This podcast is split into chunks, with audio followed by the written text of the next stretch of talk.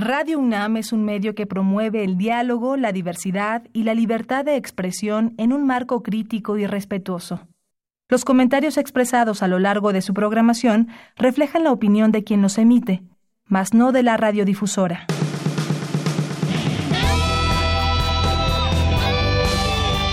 Prisma RU. Relatamos al mundo.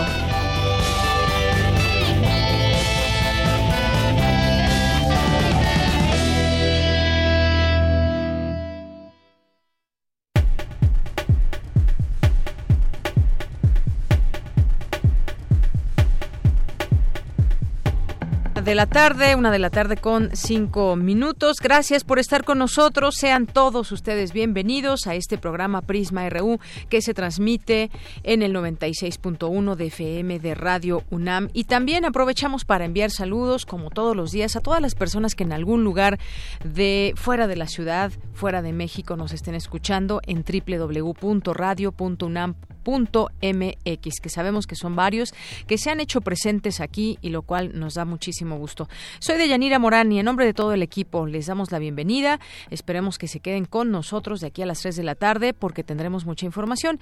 Información eh, universitaria, información de México, del mundo. Vamos a tener hoy una entrevista con la presidenta de la Fundación, René Avilés Favila, para platicar y, e invitarlos, por supuesto, eh, porque se acaba de abrir una convocatoria de la segunda edición del Premio Nacional de Periodismo Cultural René Avilés Favila. Esta es su segunda edición y les daremos todos los detalles en un momento más. Vamos a tener también en Cultura con Tamara Quirós la obra Enamorarse de un incendio, una entrevista a Itari Marta. Vamos a tener en nuestra segunda hora una entrevista con Luis Guacuja Acevedo, que es maestro en Derecho y tiene una especialidad en Derecho Público por la Universidad Autónoma de Barcelona y es responsable del programa de estudios sobre la Unión Europea de la UNAM. La extrema derecha llega al Parlamento Europeo. ¿Esto qué significa? ¿Cómo, quedan, cómo queda acomodada la Eurocámara? Platicaremos de este tema con él en nuestra segunda hora de Prisma RU. Hoy es martes de poesía con Margarita Castillo y con los poetas que nos acompañan aquí todos los martes para presentarnos el trabajo que hacen desde su servicio social ligado estrechamente a la poesía. Vamos a tener también hoy a la orilla de la tarde con Alejandro Toledo, quien nos hablará el día de hoy de la edición conmemorativa de la RAE de Rayuela de Julio Cortázar, novela sometida a una discusión permanente, para algunos rozagante aún y vital, para otros cuestionada e y envejecida. Así que tampoco se lo pierdan. Alejandro Toledo, que estará aquí con nosotros como todos los martes. Esto y más hoy aquí en Prisma RU. Ya saben nuestras vías de comunicación con ustedes, 5536 4339, nuestro número en cabina, y arroba Prisma RU en Twitter, Prisma RU en Facebook. Quédese con nosotros. Desde aquí, relatamos al mundo. Relatamos al mundo. Relatamos al mundo. En nuestro resumen informativo de hoy, martes 28 de mayo, en los temas universitarios, trabajadores del INVAL, del INAI, del CENART exigen se respete el carácter laico de los recintos culturales. Más adelante, mi compañera Cristina Godínez nos tendrá aquí todos los detalles. En nuestro país, en menos de dos décadas, el número de fumadores se incrementó de 9 a 13 millones de personas. Mi compañera Cindy Pérez Ramírez nos tendrá aquí la información. Realiza la UNAM concurso nacional de satélites enlatados en órbita, 21 artefactos. Dulce García nos tendrá los detalles más adelante. El Congreso de la Ciudad de México entregó la medalla al mérito en artes 2018 al arquitecto Felipe Leal. Los detalles con mi compañera Virginia Sánchez. Y en los temas nacionales, el presidente Andrés Manuel López Obrador informó que su gobierno evalúa un sistema de asociaciones público-privadas para invertir en la operación de la planta de agronitrogenados. En otro tema, el mandatario adelantó que proporcionarán al Instituto Nacional de Transparencia, Acceso a la Información y Protección de Datos Personales toda la información sobre los 10 mil millones de pesos gastados por el gobierno de Enrique Peña Nieto en publicidad. 10 mil millones de pesos, 10 mil millones. Autoridades capitalinas informaron que capturaron a los líderes de la Unión Tepito y la Antiunión en el Estado de México. Se trata de Pedro Ramírez y Jorge Flores, ambos con sus alias que vienen.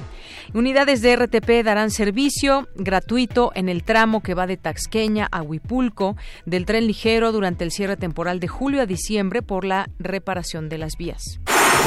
Por su conectividad, México y en particular el aeropuerto de la Ciudad de México son un foco rojo en el tráfico ilegal de migrantes por vía aérea, advirtió la ONU. Y en los temas internacionales, embajadores de Estados Unidos y de varios países del Grupo Lima boicotearon la nueva presidencia venezolana de la Conferencia del Desarme de la ONU. Hoy en la UNAM, ¿qué hacer y a dónde ir? La Escuela Nacional de Lenguas, Lingüística y Traducción te invita a la conferencia La enseñanza del inglés en la educación básica, retos y perspectivas para la educación superior, con la ponencia del doctor Alejandro Velázquez Elizalde, que se llevará a cabo hoy en punto de las 17.30 horas en el Auditorio Rosario Castellanos de la Escuela Nacional de Lenguas, Lingüística y Traducción en Ciudad Universitaria. Como parte del ciclo de cine comentado, organizado por el Palacio de la Autonomía, se proyectará el documental No te metas con mi vaca, del director francés Mohamed Hamidi. En esta singular película, ligera y simpática, un argelino inocente y desordenado recorre Francia para presentar a su querida vaca en una exposición agrícola en París. Esta cinta aborda de una manera peculiar la amistad, el amor y las convicciones, al tiempo que toca temas tan trascendentales como la aceptación de los migrantes, la integración de las culturas y el amor por los animales. Asista a la función hoy a las 17 horas al Museo Palacio de la Autonomía, ubicado en calle Licenciado Primo de Verdad número 2, en el centro histórico. La entrada es libre y el cupo limitado. La sala Julián Carrillo de Radio UNAM te invita a disfrutar de ficciones, del tártaro a los Eliseos, montaje dancístico del director Héctor Liceaga, que aborda la historia de un grupo de mujeres asesinadas y arrojadas al inframundo que gracias a su valentía logran atravesar los infiernos para alcanzar su lugar entre los héroes en la isla de los bienaventurados. No te pierdas esta inspiradora historia y asista a la función hoy a las 20 horas en la sala Julián Carrillo de Radio UNAM, ubicada en Adolfo Prieto 133, Colonia del Valle. La entrada es libre y el cupo limitado.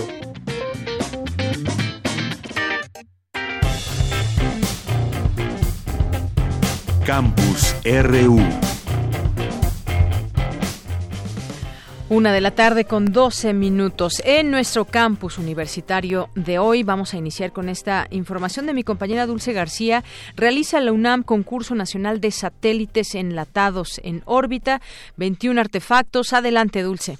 Deyanira, muy buenas tardes a ti al auditorio de Prisma RU. El programa espacial universitario de la UNAM llevó a cabo la etapa práctica del concurso nacional de satélites enlatados CANSAT 2018-2019, donde intervinieron más de 180 estudiantes de diversas instituciones de educación superior de nueve estados de la República. Esta es la sexta y única etapa práctica del concurso, el cuarto a nivel universitario y primero con carácter nacional, organizado por la Universidad Nacional a través del Programa Espacial Universitario, en colaboración con otras instituciones como la Agencia Espacial Mexicana. A la fase de lanzamiento llegaron 180 jóvenes integrados en 21 equipos originarios de nueve entidades de la República como Durango, Yucatán, Hidalgo, Querétaro y Estado de México, entre otros, y los cuales representaron igual número de artefactos. Se trata de satélites enlatados construidos, diseñados y probados por estudiantes de licenciatura y posgrado. Esto con el objetivo de promover la ciencia y tecnología del espacio, según dijo el jefe de la misión, Alejandro Farah Simón, integrante del Programa Espacial Universitario e investigador del Instituto de Astronomía de la UNAM. Hace varios años,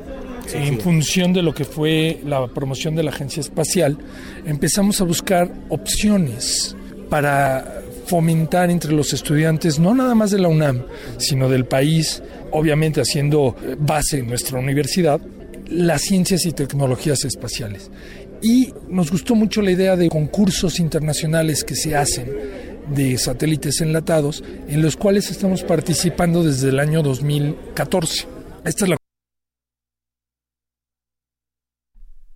Bueno, continuamos, eh, continuamos, tuvimos ahí un pequeño problema y bueno, retomaremos esta información sobre este tema de los satélites. Por lo pronto nos vamos ahora con mi compañera Virginia Sánchez. Se otorga la medalla al mérito en artes 2018 en la disciplina de arquitectura a Felipe Leal Fernández. En un momento más vamos a ir con ella. Por lo pronto vamos con mi compañera Cindy Pérez Ramírez. En nuestro país, en menos de dos décadas, el número de fumadores se incrementó de 9 a 13 millones de personas. Ante este panorama, es necesario implementar políticas públicas contra el consumo del tabaco. Adelante, Cindy. Deyanira, muy buenas tardes. Es un gusto saludarte a ti y a todo el auditorio de Prisma RU. En el marco de las actividades que conmemoran el Día Mundial sin Tabaco 2019, organizaciones de la sociedad civil presentaron la decimacuarta evaluación sobre políticas públicas para el control del tabaco desde la entrada en vigor del convenio marco.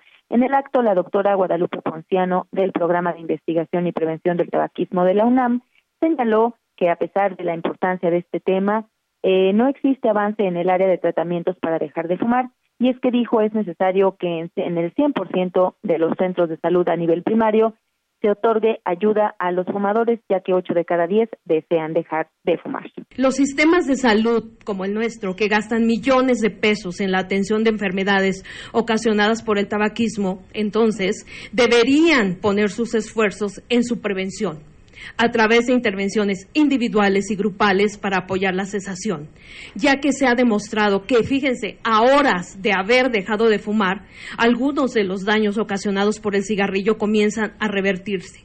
En un año, el riesgo de enfermedad coronaria, por ejemplo, se reduce a la mitad de la de un fumador. Después de 5 a 10 años, el riesgo de accidentes cerebrovasculares, embolias, se reduce prácticamente al de una persona que nunca ha fumado. El riesgo de cáncer también se reduce significativamente durante la década posterior a haber dejado de fumar. Por su parte, el doctor Juan Sincer del Consejo Mexicano contra el Tabaquismo mencionó que los nuevos dispositivos electrónicos como los vaporizadores contienen sustancias tóxicas que dañan a todo el organismo y que deben estar regulados de la misma forma que todos los productos de tabaco. Como una persona que ha fumado desde la adolescencia, cuando llega a los 52 años de edad, tiene los pulmones de una persona de 75 años de edad. O sea que cada año una persona que fuma no cumple 12 meses, cumple 16 meses. Eh, se ilustra claramente el envejecimiento del que es víctima una persona que fuma y este se puede medir fácilmente en los pulmones. Vemos con esto cómo hay múltiples elementos semejantes a los del cigarro convencional. Eh, vemos cómo inclusive los eh, saborizantes y algunos de los vehículos en los que está la nicotina de estos productos eh, van a ser muy tóxicos y vemos cómo, por ejemplo, de los saborizantes, la cereza es de las más tóxicas a los pulmones. Yanira, este viernes se conmemora el Día Mundial sin Tabaco. El cigarro es la primera causa de muerte prevenible en el planeta y en México 17.6% de la población de entre 12 y 65 años fuma tabaco. Hasta aquí el reporte. Muy buenas tardes. Gracias, Cindy. Muy buenas tardes. Vamos ahora con mi compañera Virginia Sánchez. Se otorga la medalla al mérito en Artes 2018 en la disciplina de arquitectura a Felipe Leal Fernández. Adelante, Vicky. Buenas tardes. Hola, ¿qué tal, Deyanira? Auditorio de Prisma RU. Muy buenas tardes. Pues sí, con más de tres décadas y media de trayectoria y un trabajo prolífico en arquitectura, el maestro Felipe Leal Fernández recibió la medalla al mérito en Artes 2018 que otorga la Comisión de Derechos Culturales del Congreso de la Ciudad de México. En entrevista para Prisma RU, el maestro señaló que es un gran honor recibir esta medalla ya que él considera que pertenece a dos ciudades, la Ciudad de México donde nació y a Ciudad Universitaria donde se formó, a las cuales dijo tiene un enorme cariño y por fortuna ha tenido la posibilidad de contribuir y mejorar algunas zonas de las mismas, como el Paseo de la Reforma, el Monumento a la Revolución, la Plaza de la República, la Alameda Central, convertir en peatonal la calle de Manero, el entorno de la Basílica de Guadalupe y muchas obras que considera han ayudado a que los habitantes de esta ciudad la vean con mejores ojos y se sientan orgullosos de pertenecer a ella. En cuanto a su contribución en Ciudad Universitaria, señaló lo siguiente, escuchémoslo. En la ciudad universitaria, nuestra universidad, nuestro seno, donde me formé, donde estudié, donde aprendí lo que sé de arquitectura, donde he encontrado a extraordinarios alumnos y maestros y colegas universitarios, y donde contribuimos también a que fuese declarada Patrimonio de la Humanidad por la UNESCO y recuperar pues, partes sensibles del campus central, ¿no? como ayudar a por conflictos tan graves como era el congestionamiento vial que existía en aquel entonces, hace cerca de 10, 12 años, y, lograr un sistema, un sistema de, transporte como el Puma Bus, que ayudó a, transformar un poco la vida cotidiana del campus central. Y en muchas cosas, entonces para mí pues, es un orgullo que tanto la universidad como la Ciudad de México, en este caso el Congreso de la Ciudad, reconozca la labor en la cual he participado para mejorar este de alguna forma, no si es que se puede mejorar la complejidad de esta ciudad tan grande, compleja, pero que está llena de vida. Felipe Leal destaca que este reconocimiento no solo es a su persona, sino a una disciplina importantísima en la vida de los seres humanos, como es la arquitectura, la cual dice es la envolvente cotidiana en la cual nos protegemos del medio ambiente y donde desarrollamos la vida. Escuchémosla porque la arquitectura está hecha para celebrar la vida y que, que hay un reconocimiento como a otras artes, como lo puede ser la pintura, la escritura, la literatura, bueno, las artes visuales, el cine, que lo reconocemos como arte sin ninguna duda, pero la arquitectura, que es el espacio donde habitamos cotidianamente, debe de estar en esa condición, en esa, ese reconocimiento de lo artístico, de lo poético que puede tener. Y, por consiguiente, la suma de esas arquitecturas, la suma de muchas construcciones de edificios que se articulan en una ciudad, hacen un gran conjunto, hacen el conjunto más complejo que ha construido la humanidad, que es la ciudad es el artefacto más grande que la humanidad ha construido. Y es, son maravillosas, son, son complejas, muy llenas de problemas, pero también de sorpresas y de elementos de identidad artística. Las ciudades pues, le dan mucho sentido a, al origen de las naciones, al arraigo, y eso es importantísimo. Hay que recordar que Felipe Leal fue director de la Facultad de Arquitectura de la UNAM por dos periodos de 1997 a 2005. Y entre sus obras, algunas ya mencionadas de Yanira Auditorio, también se encuentra precisamente la remodelación de Radio UNAM en sus 70 años de festejo, donde además desde 1996 condujo durante 18 años el programa radiofónico La Arquitectura en el Espacio y en el Tiempo. También cabe señalar que el año pasado la UNAM le otorgó la Cátedra Extraordinario Federico E. Mariscal, máxima distinción que otorga la Universidad Nacional a un arquitecto, y bueno, en años anteriores, anteriores también la recibieron Pedro Ramírez Vázquez, Ricardo Legorreta y Teodoro González de León. Así que enhorabuena al maestro Felipe Leal por poner a la arquitectura y a la UNAM en lugar tan distinguido. Este es mi reporte de Yanira. Claro que sí. Gracias, Vicky. Buenas tardes. Buenas tardes. Porque tu opinión es importante, síguenos en nuestras redes sociales, en Facebook como Prisma RU y en Twitter como arroba PrismaRU. Queremos escuchar tu voz. Nuestro teléfono en cabina es 55 36 43 39. Continuamos una de la tarde con 22 minutos. Vamos a hablar, como les decía al inicio, sobre eh, este Premio Nacional de Periodismo Cultural en su segunda edición eh, el René Avilés Favila. Y para platicar de ello ya está en la línea telefónica, nos acompaña aquí en Prisma RU Rosario Casco, quien es presidenta de esta fundación, para platicar sobre la convocatoria de esta segunda edición del Premio Nacional de Periodismo Cultural René Avilés Favila. ¿Qué tal, Rosario? Bienvenida. Muy buenas tardes. Hola, ¿cómo estás? Muchas gracias. Muy bien, gracias. Pues platícanos sobre esta convocatoria que ya se abrió hace unos días y que continúa abierta y para invitar, por supuesto, a nuestra audiencia que en este momento nos está escuchando.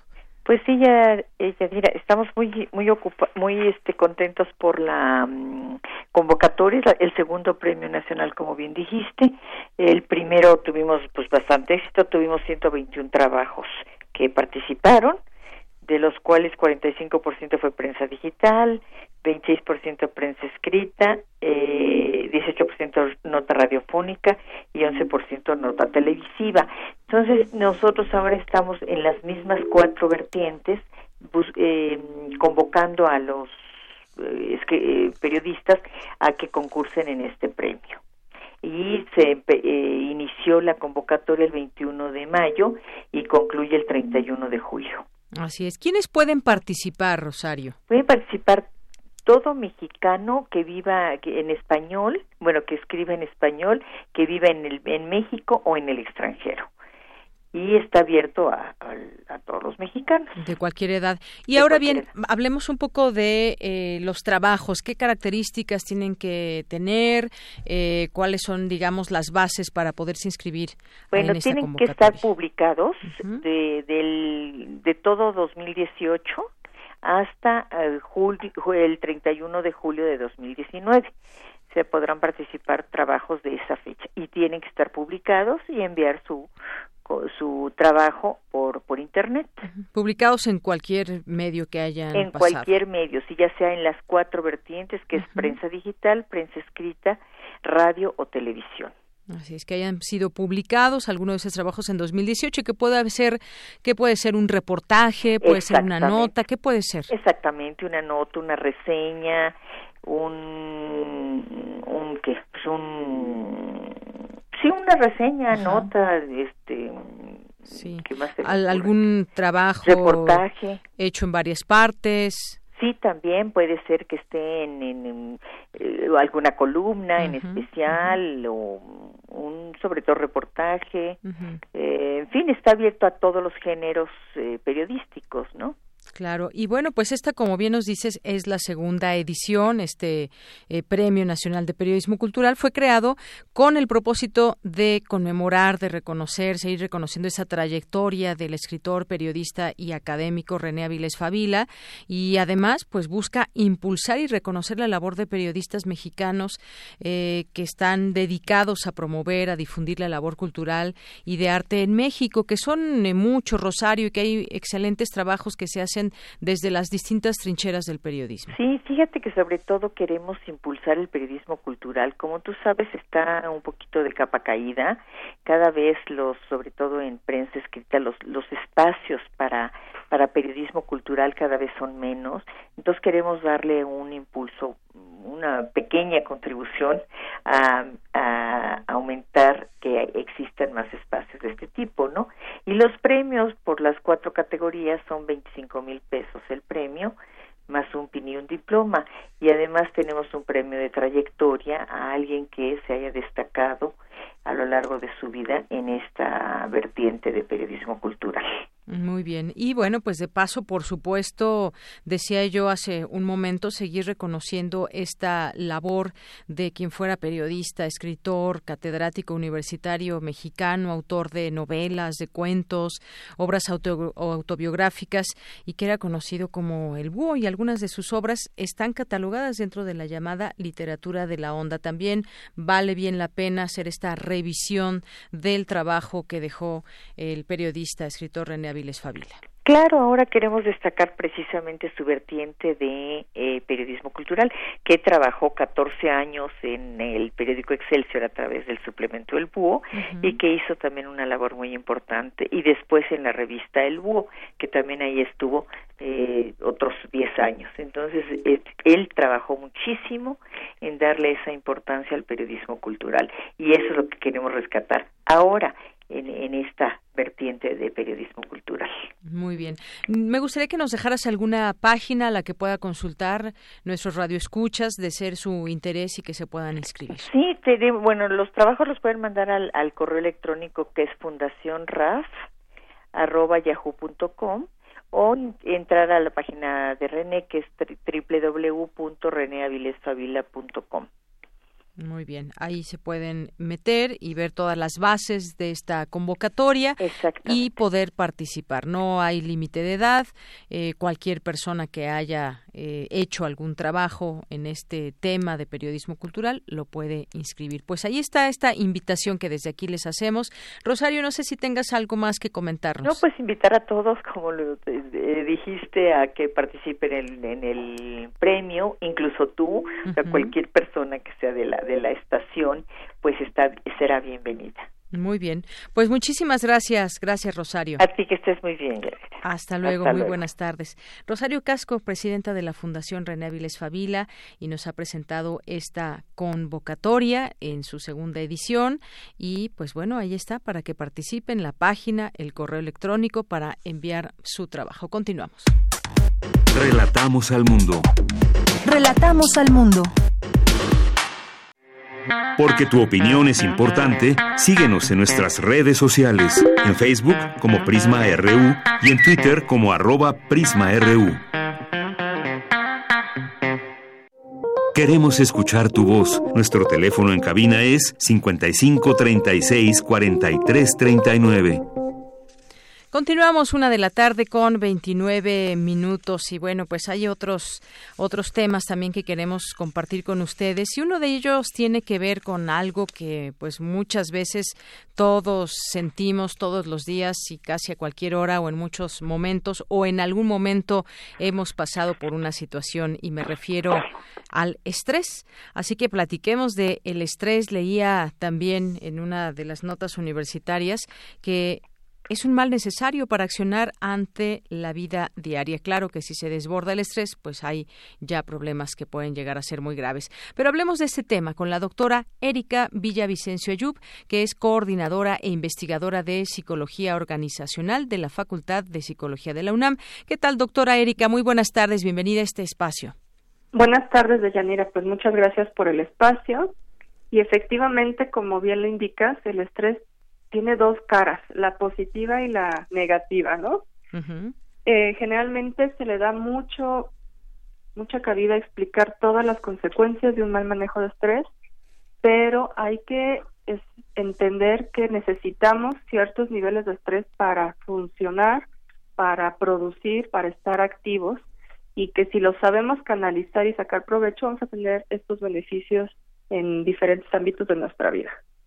Así es. En principio, pues como bien nos dice doctora, es una cara negativa y otra positiva. Quizás siempre conocemos más la negativa, porque quien está sometido a un estrés bastante fuerte e intenso, pues comienza a sentir eh, también, digamos, lo que viene después, los efectos secundarios de estar en, eh, viviendo constantemente en estrés. Pero no conocíamos esta parte, digamos, eh, positiva. Me gustaría que nos platique un poquito más sobre esto. ¿Hasta qué momento podemos decir es positivo este estrés, cuando se desborda eh, lo que sentimos?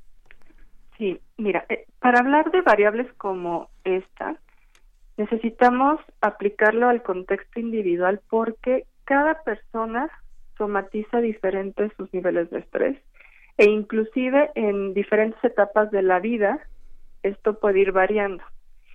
Si lo vemos de forma gráfica, el estrés entre más nivel tengamos, mejor es el aprovechamiento porque nos genera una activación. Pero si llegamos a un punto crítico en donde ya el estrés es un nivel por encima del que necesitamos y de forma prolongada, ya estamos hablando del lado negativo y esto se puede volver crónico hasta llegar a, a un burnout o otros trastornos. Digamos que es una línea muy delgada la que divide el estrés positivo que negativo.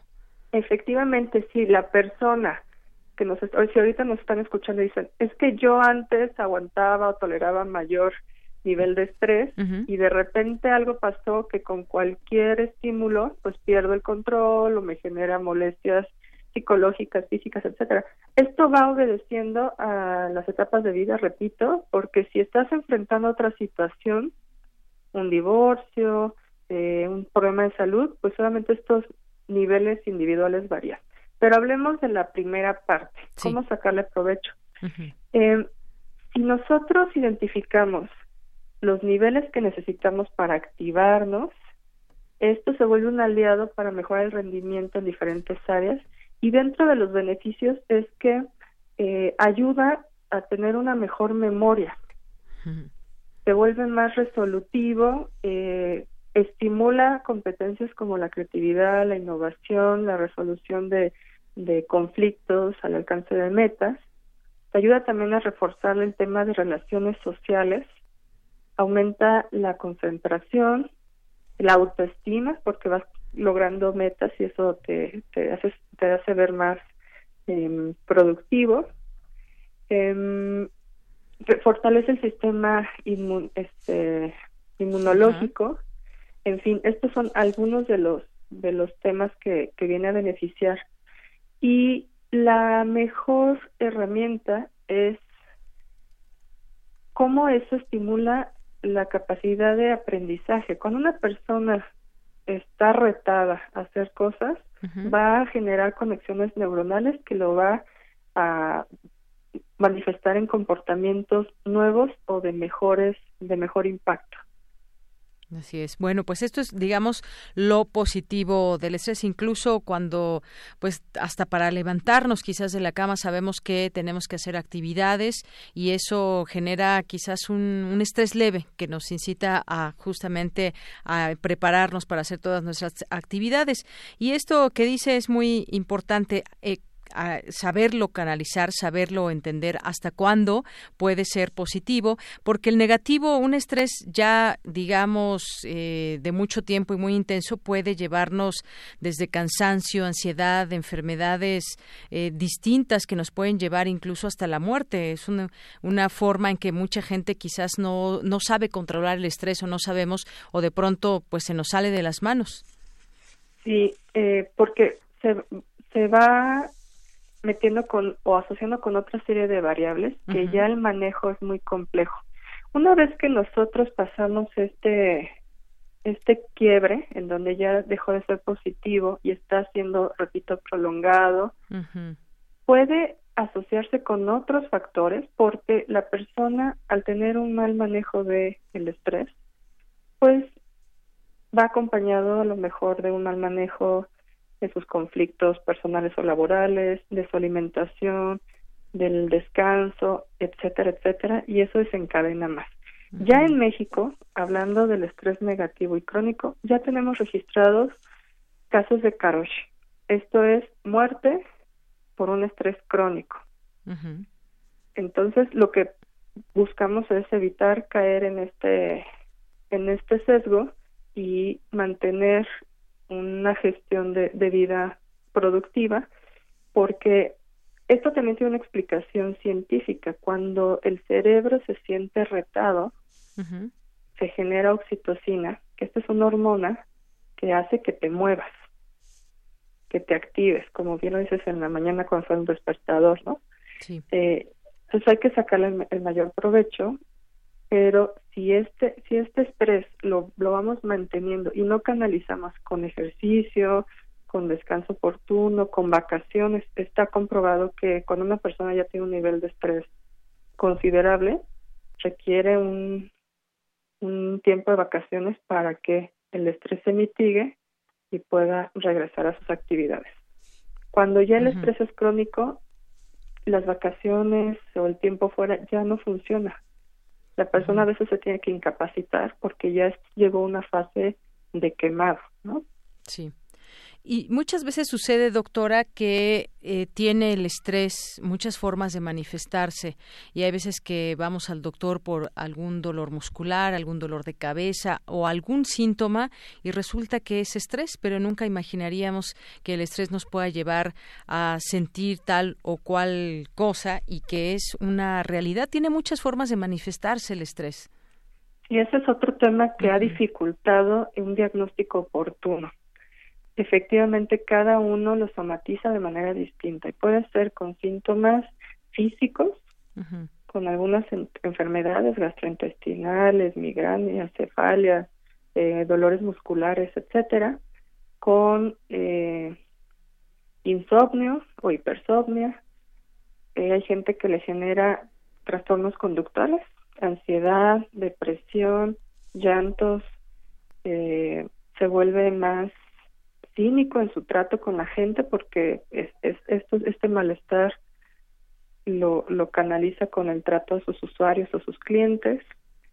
En fin, hay una serie de, de elementos que cada uno va reflejando, ¿no? Me, me acaba de, tocar un colaborador que por el nivel de estrés se le genera una dermatitis muy fuerte y cuando fue al diagnóstico y encontraron la causa raíz, era eso que estaba demasiado estresado y ya su cuerpo lo estaba manifestando.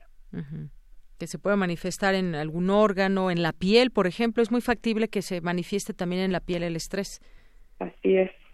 O en las relaciones interpersonales, cuando vemos que una persona, un familiar, un colaborador con quien tenemos cierta familiaridad cambia, ya, ya se vuelve, se empieza a aislar o su conducta es un poco agresiva, etcétera, puede ser también consecuencia de que ya el nivel de estrés que está teniendo no lo puede manejar.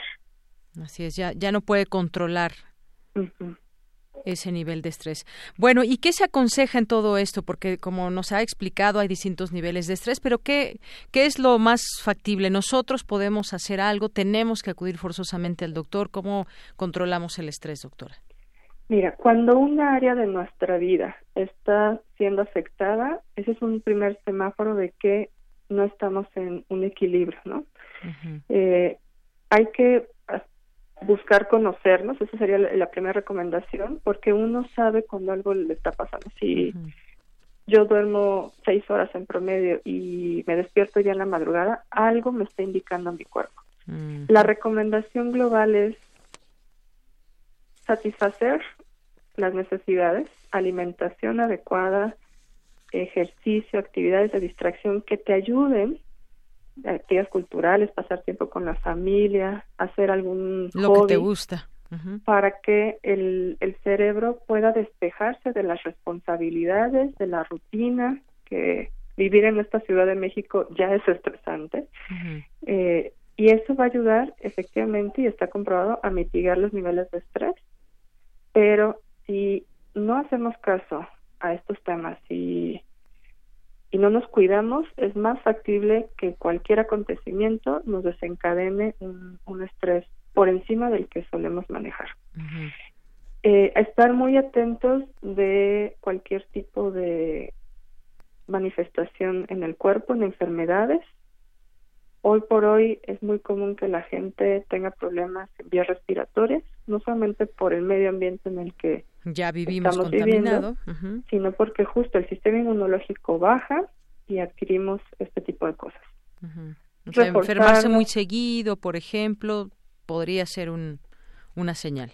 Es un síntoma de que, que nuestro estrés está afectando, dolores de cabeza, eh, nuestra forma de, de ser, ¿no? que, que, a veces me vuelvo menos tolerante.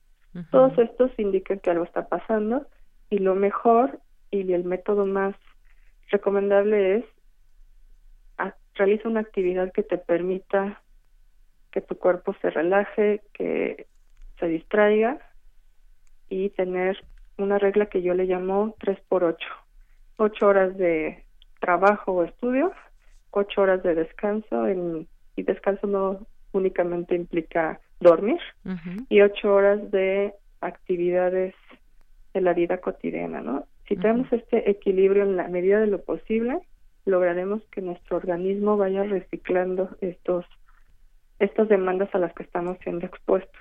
Muy bien, entonces apliquemos esa 3 por 8 que usted nos dice, pero lo primero y que seguramente a muchos nos ha llamado la atención, nosotros mismos, ese autoconocimiento que pues nos debe eh, mostrar cuando algo no está bien. Nosotros somos los primeros que debemos saberlo, más allá de nuestro actuar, nuestro interactuar con la demás gente. Y bueno, esto que usted nos propone, actividades, de pronto se cae en el estrés en un círculo vicioso, porque tenemos, por ejemplo, quienes tienen un trabajo muy estresante, incluso así lo podemos catalogar, y entonces, aunque quisieran relajarse, dicen es que tengo que hacer esto y acaban una actividad y empiezan otra, y entonces se vuelve un círculo vicioso, pero ojo que en algún momento esto puede estallar. Claro, afortunadamente el panorama no es tan desolador. A partir de octubre, recordemos que entra en vigor la norma 035 y es obligatorio para todos los patrones hacer acciones preventivas de diagnóstico para evitar que los trabajadores tengan estos niveles de estrés nocivo, entre otros factores psicosociales. A partir de octubre. A partir de octubre. Muy bien, bueno, pues esto sin duda se tendrá que cumplir y esperemos que esos niveles de estrés puedan bajar entre los trabajadores, que mucha gente pues es justamente de ahí nace su estrés del trabajo. No debería ser, pero en una gran mayoría así sucede. Claro, tenemos mucho que trabajar con la cultura laboral mexicana y tengo esperanzas en que las nuevas generaciones lo logremos. Muy bien. Bueno, mire, por aquí tenemos una pregunta que nos hace Francisco Nieto Rodríguez. Dice, ¿la falta de actividad sexual genera estrés? Sí, también. Eh, justo en esta parte de las necesidades básicas, la parte la actividad sexual es como es indispensable para para el ser humano igual parte de esto es que libera ciertas endorfinas en fin tiene muchos beneficios la sexualidad entonces sí la respuesta es eh, incluirla en este repertorio de, una vida equilibrada. Bueno, además es una actividad que a todo mundo le gusta, así que hay que practicarla. Bueno, Hay pues muchísimos beneficios, no solamente para el estrés, para el peso, en fin, nada más con precaución, con responsabilidad. Claro que sí. Bueno, pues doctora, muchísimas gracias por estar con nosotros, platicarnos, aconsejarnos y hacernos entender eh, este problema del estrés, hasta cuándo puede volverse negativo, más allá de lo positivo que pueda ser cuando está, pues digamos, en una primera etapa. Muchas gracias, doctora. Gracias a ustedes y recordemos que la el mejor camino es la prevención. Muy bien. Gracias, doctora. Hasta luego. Órdenes. Bye. Muy buenas tardes. Fue la doctora Erika Villavicencio Ayub, coordinadora e investigadora de Psicología Organizacional de la Facultad de Psicología de la UNAM. Prisma RU. Relatamos al mundo.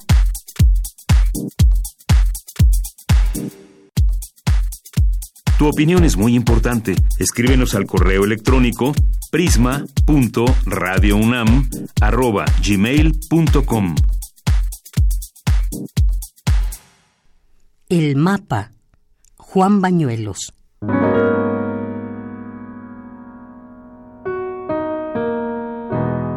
He mirado la patria largamente.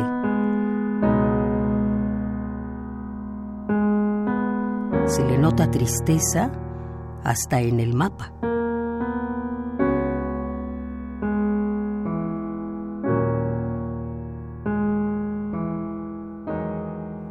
Las personas mayores nos explican que es libre sin acecho atentísimo de zarpas.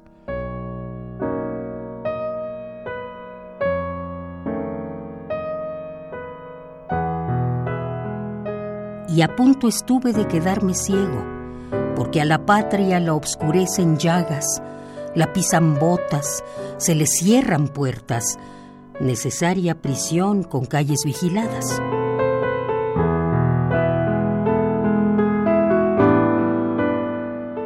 Con el sudor de todos levantamos la espera, pues no hay dolor que dure lo que dura una mancha.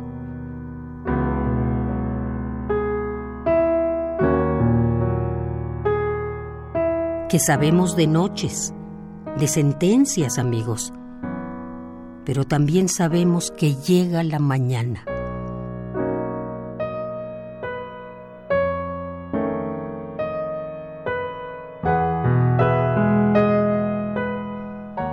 Despertemos, seamos el metal derretido, lo que quiera la sed, la tierra trabajada, lo que quieran las piedras, la sencillez del huerto, lo que pidan las llamas, en fin, al fin, la piel abierta en surco.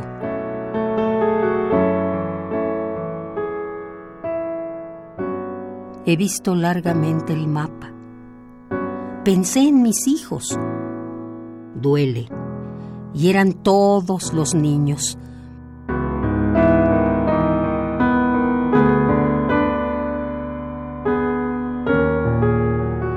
Fui deletreando el nombre de la patria mientras buscaba dónde, dónde poner los ojos. Y recordé de pronto algo que sangra, mexicano de tierra ensalinada, desollado haraposo, comedor de la noche y de las hojas, catástrofe de costa a costa, ando buscando a un pueblo. Ando buscando a un pueblo. Habla.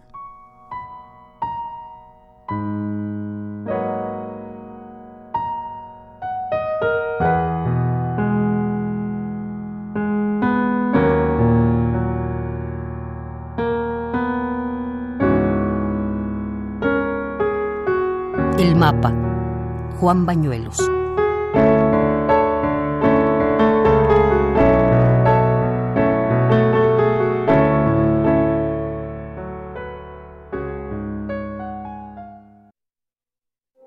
Queremos escuchar tu voz. Nuestro teléfono en cabina es 55 36 43 39.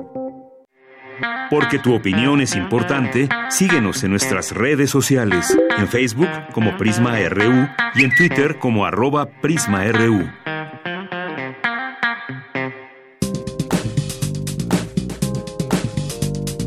Cultura RU.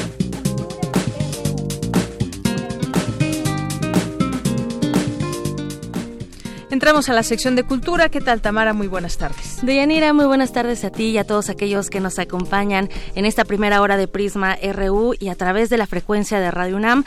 Esta tarde, bueno, para entrar a la a la información, a la sección cultural, tenemos una gran invitada. Nos acompaña en cabina Itari Marta. Ella es actriz y productora escénica. Itari, bienvenida a este espacio. ¿Cómo estás? Eh, muchas gracias. Gracias por invitarme. Estoy muy bien de compartir este día con ustedes. Excelente, Itari. Oye, bueno, pues eh, eh, es momento de hablar de teatro, pero también hablar de mucho amor. en el Teatro Rafael Solana se presenta Enamorarse de un incendio, escrita y dirigida por el chileno Eduardo Pavés.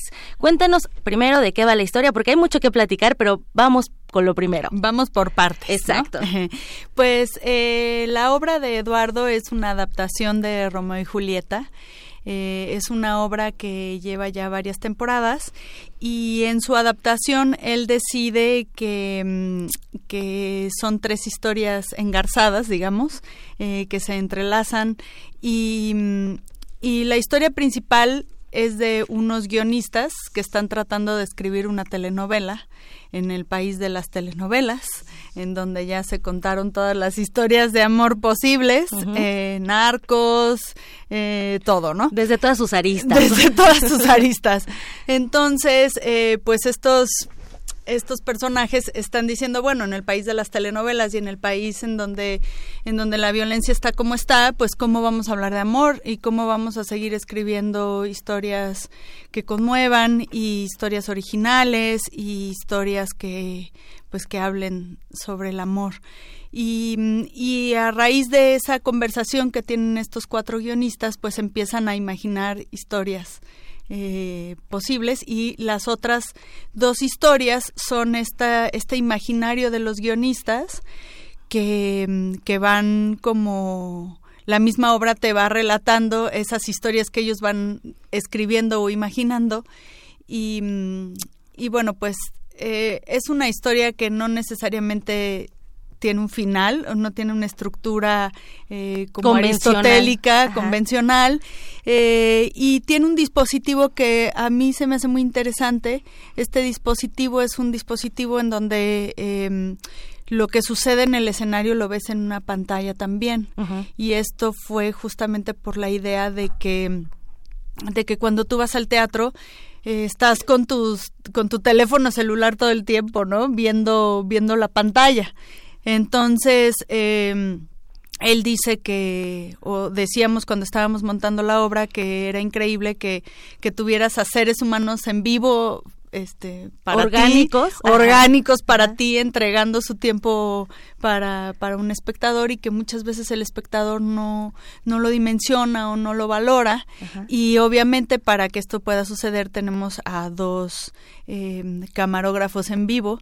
Entonces, de tal suerte que el espectador puede ver cómo sucede el teatro de manera absolutamente desnuda y cómo, cómo sucede la televisión en vivo también. Por supuesto. Em, y bueno, pues es, un, es, es una historia muy conmovedora y yo creo que es un formato de presentación también muy atractivo para el espectador. Claro, y es que además, bueno, es como un guiño, ¿no? Es un guiño eh, actual, tecnológico, que también te puede remontar, por ejemplo, eh, a esos guiños cinematográficos en el teatro, como el teatro a su vez también juega a veces papeles importantes eh, en el cine. Oye, bueno, también esta es una investigación escénica, el hilo conductor es el amor, ¿qué es el amor? ¿Cómo se ha comportado? ¿Cómo se va transformando? Ese amor pasional, ese amor propio también, ¿no? Porque hay que hablar de diferentes tipos de amores. El amor hacia uno mismo. Así es. Pues sí, yo, yo creo que hay una cosa que a mí me gusta mucho de la obra que dice que el amor es una actividad. Y eso a mí me gusta mucho porque em, porque ciertamente nos la hemos pasado mucho tiempo tratando de definir el amor, la felicidad, la vida, ¿no? Eh, los sueños el éxito, pero, pero finalmente la única manera en la que el amor puede ser visto, o sea, es decir, eh, sí, o sea, que, que se convierta en un hecho concreto es ejercerlo todos los días, ejercerlo con la persona que tienes al lado, así es, ejercerlo con los animales, con las plantas, con el medio ambiente. Eh, entonces, para mí esa es como la gran tesis de la obra, que, que el amor hay que, no hay que reflexionarlo ya tanto, ya no hay que ponerle tantas palabras encima, eh, o bueno, sí, también, pero pero no dejar de, la acción. Sí, no dejar de lado que que el amor para que la otra persona lo sienta o para que todos lo entendamos lo tenemos que ver porque no es como no es como un, un dios ahí que quién sabe a quién le vamos a rezar sino es una cosa muy concreta es yo te amo entonces te lo demuestro si yo amo a este país eh, tengo que dejar de tirar basura, tengo que cuidar el medio ambiente. Si yo realmente digo que amo a los animales, entonces tengo que cuidarlos, tengo que eh, procurarlos. Entonces, finalmente creo que la obra eso es lo que nos quiere decir. Em, que está bien que lo hablemos, está bien que sigamos preguntándonos sobre el amor romántico, sobre el amor bonito, y bueno, ok, hablar de las cosas está bien, para eso está la filosofía, para eso están los libros, pero el teatro es drama. Así es. Y el drama es acción. Y para mí sí creo que hay que dramatizar nuestra intención de un mejor país, de un mejor mundo, de unas mejores relaciones.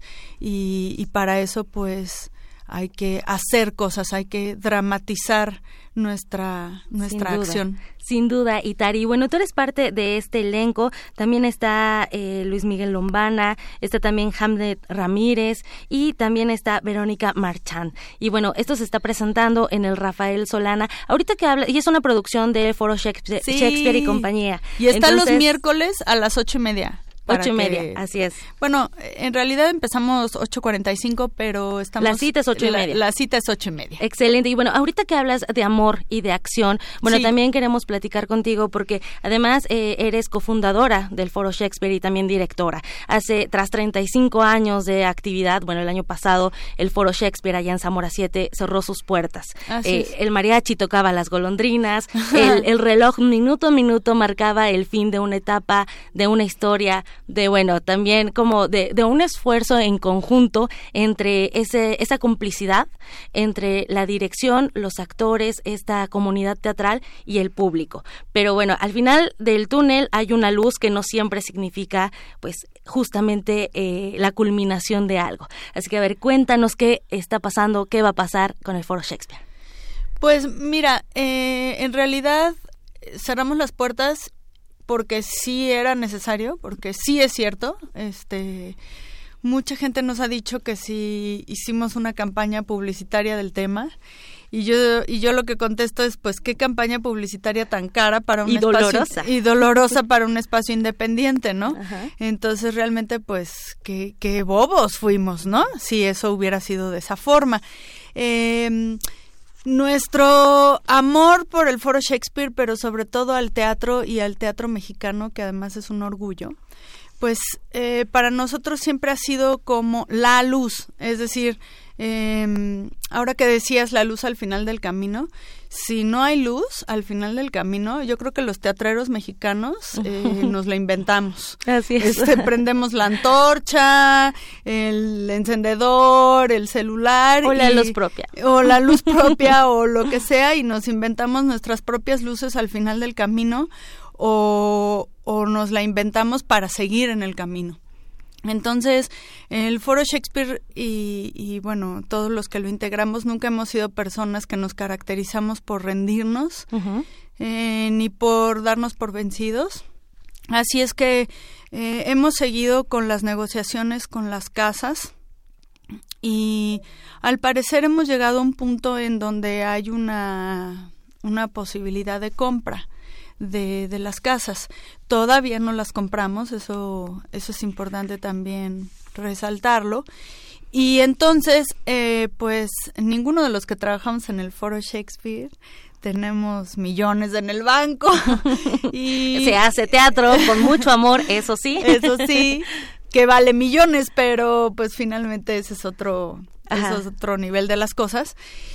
Y bueno, pues finalmente también vemos que pues que no necesariamente eh, las instituciones gubernamentales actuales están interesados o interesadas en financiar proyectos como el foro o en apoyar proyectos como el foro. Nos han apoyado en lo que han podido, pero, pero no económicamente. Em, yo creo que en ese sentido habrá que analizar varias cosas acerca de la gestión actual, pero eh, mientras tanto nosotros nos inventamos nuestra propia luz y hicimos un, un programa que se llama Programa de Aliados. Este programa es literalmente un bono anual para ir al teatro y otras otros beneficios que le pusimos o que le agregamos a, nuestro programa. Son tres niveles diferentes y, bueno pues em, pueden consultar los tres paquetes digamos que tenemos en Foro Shakespeare www.foroshakespeare.com y ahí viene programa aliados. Y bueno, nos estuvieron preguntando muchísimo cómo le hacemos para apoyar al foro, cómo le hacemos, cómo le hacemos. Y nosotros no queríamos... Que solamente fue un apoyo, ¿no? También es retribuir ese apoyo. Claro, retribuir ese apoyo y por eso también nos tardamos en decirles cómo queríamos o cómo podíamos hacer esta, esta retribución.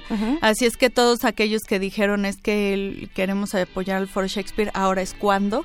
Ahí está la plataforma para hacerlo y pues estamos eh, ahora sí que juntando nuestros dineritos para poder comprar las dos casas del foro y reabrirlo en el 2020 si los dueños de las casas, el amor, la luz y ustedes nos dan razón. Excelente. Así que pues ojalá vayan al, al teatro, al Rafael Solana los miércoles a las 8.45 a ver a cuatro actores entregados y dándonos amor. Pasionales 100%. Sí, y también pues ahí está el foro Shakespeare y, este Alianza y estos aliados para que podamos reabrir el foro Shakespeare el próximo año. Y muy importante, Itari Marta, que también, bueno, la gente puede ser parte de esta historia, porque el, foro Shakespeare siempre nos abrió las puertas y me incluyo también como público. Y bueno, detrás de esa historia hay muchísimas historias más. Entonces pueden consultar la página del foro Shakespeare y también ser parte, este, crear este puente de alianzas entre todos, lo cual me parece maravilloso. También métanse a la, a la página, porque ahí están todas las obras que están siendo parte también de Foro Shakespeare y compañía con Petit Comité y bueno, todos los recintos que han apoyado también a este foro y a esta gestión. Muchísimas gracias, Itari y Marta, por acompañarnos y por platicarnos eh, enamorarse de un incendio. ¿Cómo es enamorarse? Pues vayan a verla. Muchas gracias, a ustedes por invitarme. Deyanira, bueno, ya fue Itari y Marta, ya nos vamos. Gracias, gracias Tamara, gracias Itari por venir. Vamos a un corte y regresamos a la segunda hora de Prisma RU. Amorcito corazón, decirte mi pasión por ti compañeros en el bien y el mal, y los años nos podrán pesar. Amorcito corazón, serás mi amor. Prisma RU. Relatamos al mundo.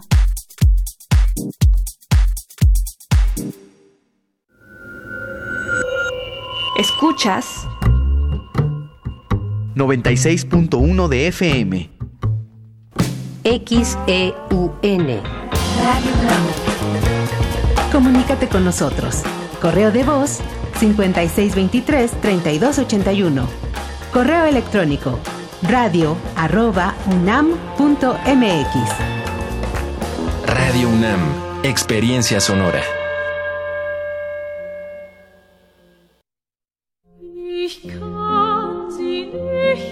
La tierra solfea se baña de ritmo hasta que nace un fruto llamado música.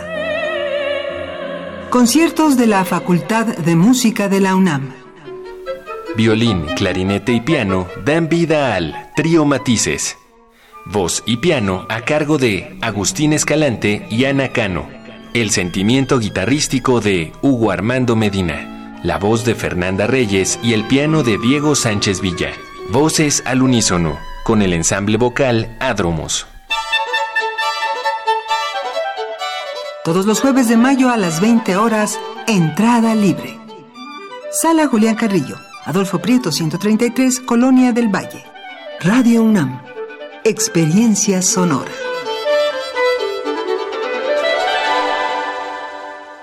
El presupuesto participativo sí funciona. Hoy, en Enchula tu Colonia Tour, el caso de éxito de Beatriz y Marcelo. La barranca de Barrelaco ser un espacio peligroso. dijimos, ¿por qué este espacio que está tan bonito está tan abandonado? Y en eso nos enteramos de que existía este presupuesto participativos con los cuales hemos ido eh, mejorando todo lo que es la infraestructura. Tu idea puede ser valiosa y tienes las herramientas para cambiar una realidad. El presupuesto participativo es un aliado para mejorar tu comunidad. Instituto Electoral Ciudad de México.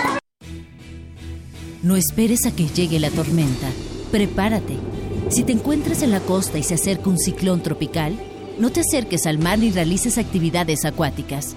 Protege tus instrumentos de trabajo y a tus animales y resguarda bien cualquier sustancia peligrosa. Sigue las indicaciones de protección civil y si te piden evacuar, hazlo inmediatamente.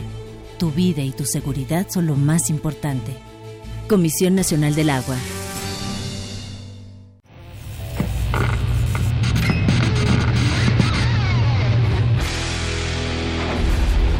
Por cortesía de cuando el rock dominaba el mundo, un minuto de...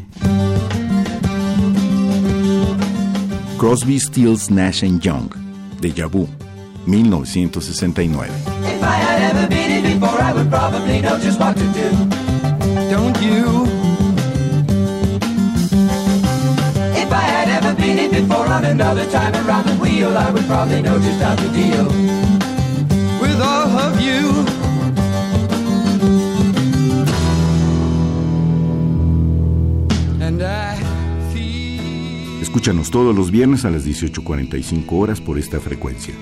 96.1. Radio UNAM. Experiencia sonora.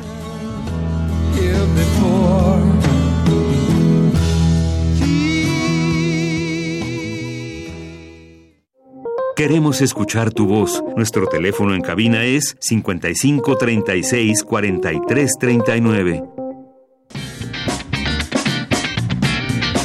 Mañana en la UNAM, ¿qué hacer y a dónde ir? La Facultad de Ingeniería organiza la conferencia La importancia de la bioética, con la ponencia de la doctora en filosofía Paulina Rivero Weber, investigadora de la UNAM y académica de la Facultad de Filosofía y Letras, quien además es autora de libros sobre ética, filosofía y literatura. Este evento se llevará a cabo mañana 28 de mayo en punto de las 12 del día en el Auditorio Sotero Prieto de la Facultad de Ingeniería.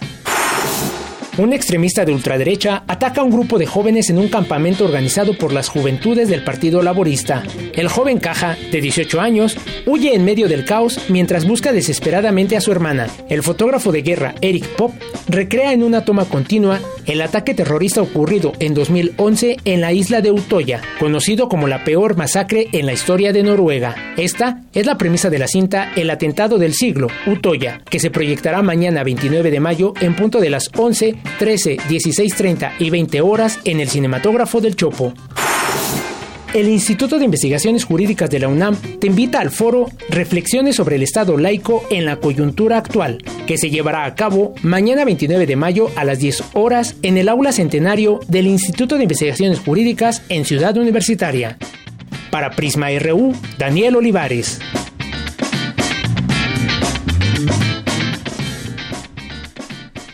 Bien, continuamos, continuamos ya en nuestra segunda hora de Prisma RU. Gracias por continuar con nosotros aquí en este programa en el 96.1 de FM. Llámenos al 5536-4339. Ahí muy amablemente les contestará Natalia Pascual. Y en nuestras redes sociales también estamos muy pendientes aquí con Moisés González en arroba Prisma RU y Prisma RU en Facebook. Así que escríbenos, escríbanos, háganse presentes a través de esta emisora. Y nos escribió Galán de Barrio, escuchando Prisma RU desde Vallejo en estos momentos. Pues muchos saludos hasta el CCH Vallejo. Supongo que es desde ahí, desde el CCH. Espero no equivocarme. Abel, te mandamos como siempre también muchos saludos y agradecemos tu escucha. Y Tari Marta, que estuvo por aquí hace unos momentos también aquí presente en nuestras redes sociales. BLK, el Zarco, se me hizo eterna la sección hoy. Gracias por tu comentario. Andy. Eh, Vladimir, Iván Sánchez, Rodríguez, José Luis León, eh, nuestros amigos del Foro Shakespeare también, por supuesto, Andrea González, los principales amigos del estrés, nos dice son la gastritis, colitis, dermatitis, insomnio, falta de apetito, o exceso de él, depresión, tristeza o hiperactividad. Pues sí, todas estas cosas son los, los aliados del estrés. Andrea, muchísimas gracias. Y pues si tenemos alguno de ellos, pues simplemente falta ver, vamos a echar un vistazo a lo que estamos, está pasando en nuestra vida y por qué tenemos estas reacciones de nuestro cuerpo. Maveruk también por aquí presento, presente, Margeven, eh, nos escribe también Andrea y nos dice si quieren saber del estrés, pregúntenme lo que quieran, ya me hice experta en el tema, menos en el manejo del mismo. Híjole, Andrea, pues sí, yo te haré en algún momento algunas preguntas. ¿Por qué la gente de pronto está tan enojada? Puede ser estrés. ¿Por qué la gente de pronto pues siempre está de malas? Puede ser estrés también. Bueno, muchas cosas. Gracias. Ahí te preguntamos y pregúntenle a Andrea si tienen alguna duda sobre el estrés, no cómo se cura, sino todas las las eh, todo lo que se siente tener estrés, pues ahí con ella. Muchos serán, serán expertos o hemos sido expertos en estrés en algún momento. Eh, ICN también, nuestros amigos becarios UNAM, el IFC UNAM, eh, que es el Instituto de Fisiología Celular, también aquí presentes. Eh, Gervasio, también muchos saludos. Daniel Mendoza, Canchola, Hugo Delgado, Raúl, Raúl Ramírez nos dice una comunidad importantísima para México, pues han, han aportado tanto. Y por aquí también tenía yo, a ver si la encuentro rápidamente, una eh, un correo que nos mandaron nuestros un radio escucha que nos manda aquí. Dice, aprovecho rápidamente esta oportunidad para enviar a ustedes un saludo muy amigable y felicitarles una vez más por su trabajo. En verdad disfruto escucharles. Quiero que sepan que esas últimas fechas le, eh, le gusta mucho el panorama del jazz, ha estado muy bien, siempre lo busco. También que Metálisis o Resistencia, eh, Hocus Pocus, Primer Movimiento, Prisma RU están entre mis favoritos. Sigamos adelante hasta que sea Encanto de nuevo. Recuerden conmigo nuestro Pumabús. Hasta la próxima. Y nos escribió el maestro Fernando Salmerón. Bueno, pues le gusta escuchar Radio UNAM y muchos de sus programas. Muchas gracias. Les mandamos saludos y a todos ustedes que nos están siguiendo también. Aquí estamos atentos al, al Twitter, a las redes sociales, al teléfono. Así que quédense con nosotros en esta sintonía del 96.1 de FM. Vamos ahora a continuar con la información universitaria. Y bueno, hoy mi compañera Cristina Godínez estuvo en esta conferencia que dieron trabajadores del eh, Instituto Nacional de Bellas Artes, del INA, del Instituto Nacional de, de Antropología e Historia también, y estuvieron los del CENART, los del Centro Nacional de las Artes, y pues exigen se respete el carácter laico de los recintos culturales Adelante, Cristina, buenas tardes. ¿Qué tal, Deyanira? Un saludo para ti, para el auditorio de Prisma RU. Dirigentes que forman parte del Frente Nacional Democrático de los Trabajadores de la Secretaría de Cultura se pronunciaron porque el gobierno federal y en particular los funcionarios del área garanticen que los recintos pertenecientes al Estado no sean rentados para fines distintos a su carácter cultural o que violen la laicidad. Es Francisco Galván, secretario general de la sección Ciudad de México del INA. Para cualquier uso de espacio patrimonial cultural, pues tiene que dar el permiso la Secretaría en materia, en este caso antes era la SEP y ahora tiene que ser la titular de la Secretaría de Cultura. No pueden obviar que la titular de la dependencia tuvo que ver en el permiso que se dio para el uso del Palacio de Bellas Artes. No es ni siquiera la titular del INBA, es la titular de la dependencia la que tiene que responder por estos usos. Lo que demandamos los trabajadores del INA es que se apeguen a derecho, no por una cuarta transformación vamos a violar los principios básicos del derecho en el país. Se tiene que apegar al derecho y tiene que dar los permisos que estén conforme a la naturaleza y al uso del patrimonio cultural, artístico, histórico, paleontológico, arqueológico en esta nación. En tanto, Rubén Darío Bermúdez, secretario general del sindicato del Limbal, acusó que desde la creación de la Secretaría de Cultura han surgido 13 sindicatos, lo que disminuye su fuerza. Para nosotros sí genera un conflicto muy importante porque el actuar de un sindicato creen que todos los sindicatos somos iguales y, y queremos decirles que no. Estamos nosotros por un proyecto de nación que queremos que las cosas cambien, votamos por ese proyecto de nación, pero también nos preocupa el hecho de que sean tomadas en cuenta tanto la comunidad cultural como sus trabajadores.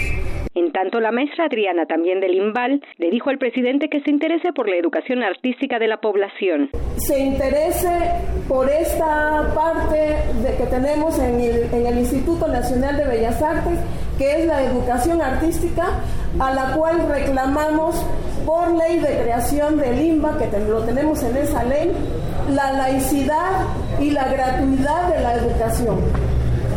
Por otro lado, que también se tome en cuenta a las maestras y los maestros de todos los niveles, EIAS, eh, CEDART, escuelas profesionales en todas las ramas artísticas que ya dijimos, que el, el modelo educativo vaya orientado sin demeritar el espíritu de creación de nuestra cultura, de nuestro arte por último, los líderes sindicales llaman a la transparencia de los recursos públicos dentro del gobierno, así como dentro de las agrupaciones gremiales. Deyanira, este es mi reporte. Muy buenas tardes. Gracias, Cristina. Muy buenas tardes. Vamos ahora con Dulce García. Refuerzan seguridad en zonas colindantes con campus del Instituto Politécnico Nacional. Adelante, Dulce. Deyanira, muy buenas tardes a ti al auditorio de Prisma RU. Al realizar un balance de los compromisos establecidos para combatir la delincuencia en zonas colindantes a los planteles del Instituto Politécnico Nacional, el director general del IPN, Mario Alberto Rodríguez Casas, y el secretario de Seguridad Ciudadana de la Ciudad de México, Jesús Horta Martínez, reconocieron que se han logrado avances positivos en el combate a la delincuencia, al tiempo que acordaron reforzar las estrategias de seguridad para combatir los delitos que afecten a la comunidad politécnica durante su permanencia y traslado a las unidades académicas localizadas en la capital del país. El trabajo realizado ha facilitado la puesta en marcha de dispositivos en las inmediaciones de las unidades académicas del Politécnico para cumplir ante la comunidad politécnica con el compromiso de salvaguardar su integridad. Hemos contado con invaluable apoyo de los directores y jefes del sector de la Secretaría. Reitero nuestro agradecimiento a todos ellos. Por nuestra parte, hemos intensificado la campaña de denuncia segura para invitar a la presentación de las denuncias ante la Procuraduría General de Justicia de la Ciudad de México y brindando el acompañamiento de la Secretaría General, la Oficina del Abogado General y la Defensoría de los Derechos Politécnicos. Deyanira Mario Alberto Rodríguez Casas indicó que el Politécnico ha trabajado de la mano con las 12 alcaldías en las que se ubican las unidades académicas del IPN y destacó que desde el inicio de su gestión se propuso mejorar las condiciones de seguridad de la comunidad politécnica. Subrayó además que las mesas de trabajo instituidas como mecanismos interinstitucionales dan seguimiento puntual a las necesidades identificadas en el Atlas de Riesgo y a los planteamientos de la comunidad politécnica. Este es el reporte muy buenas tardes. Gracias, Dulce. Buenas tardes. Relatamos al mundo. Relatamos al mundo.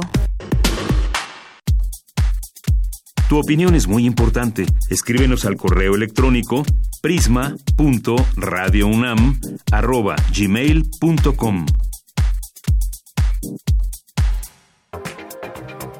Internacional RU.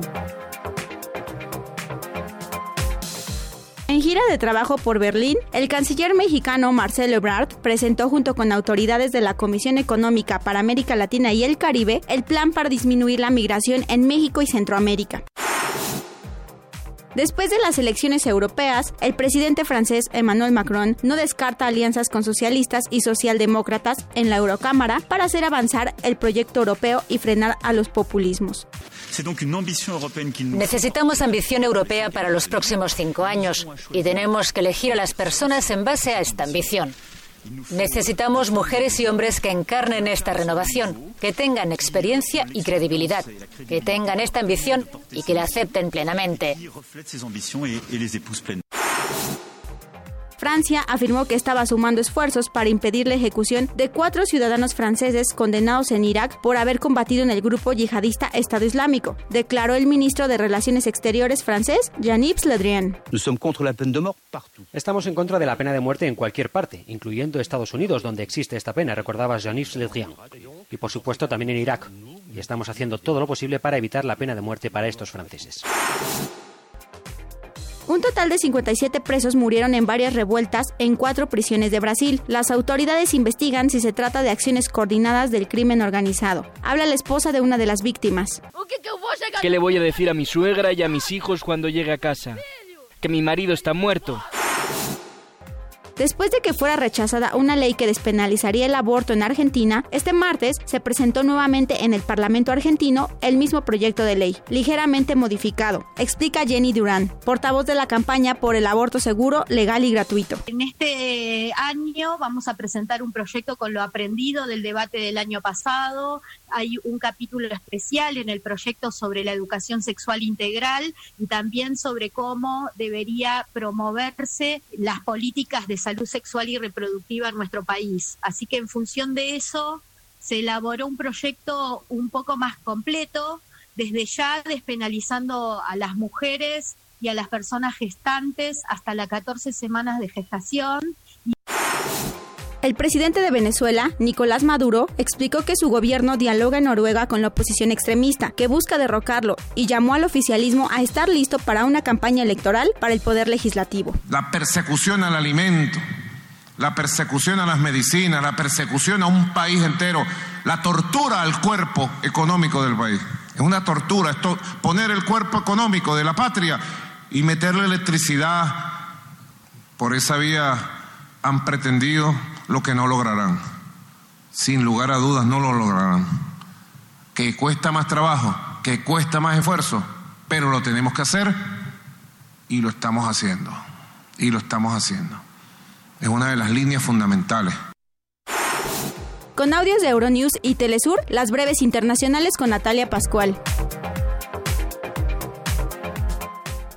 Gracias, Natalia. Y vamos ahora a continuar con temas internacionales, ya que estamos en estos, en estos lares, y vamos a platicar con Luis Guacuja, que es eh, maestro en Derecho y tiene una especialidad en Derecho Público por la Universidad Autónoma de Barcelona y es responsable del programa de estudios sobre la Unión Europea de la UNAM.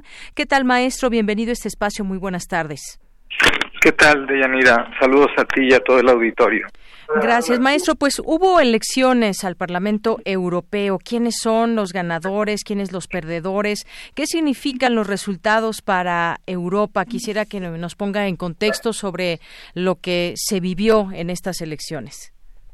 Eh, bueno, estas elecciones estuvieron marcadas primero por el nerviosismo del, eh, del ingreso de la extrema derecha en el Parlamento Europeo, lo cual no es nuevo, pero eh, ante lo que se ha visto en los distintos parlamentos eh, nacionales eh, en Europa, donde ya podemos contar a una docena de parlamentos nacionales que tienen una presencia importante de la extrema derecha en, en los hemiciclos, bueno, pues este, este reflejo se esperaba que también se tradujera en un ascenso importante de la extrema derecha en la Eurocámara, lo cual no sucedió eh, del todo como se preveía, eh, algunos estimaban incluso un, porcentaje cercano al 30%, eh, pero quedó más o menos en un 20%, digamos, los partidos de extrema derecha que están ahora en esta nueva configuración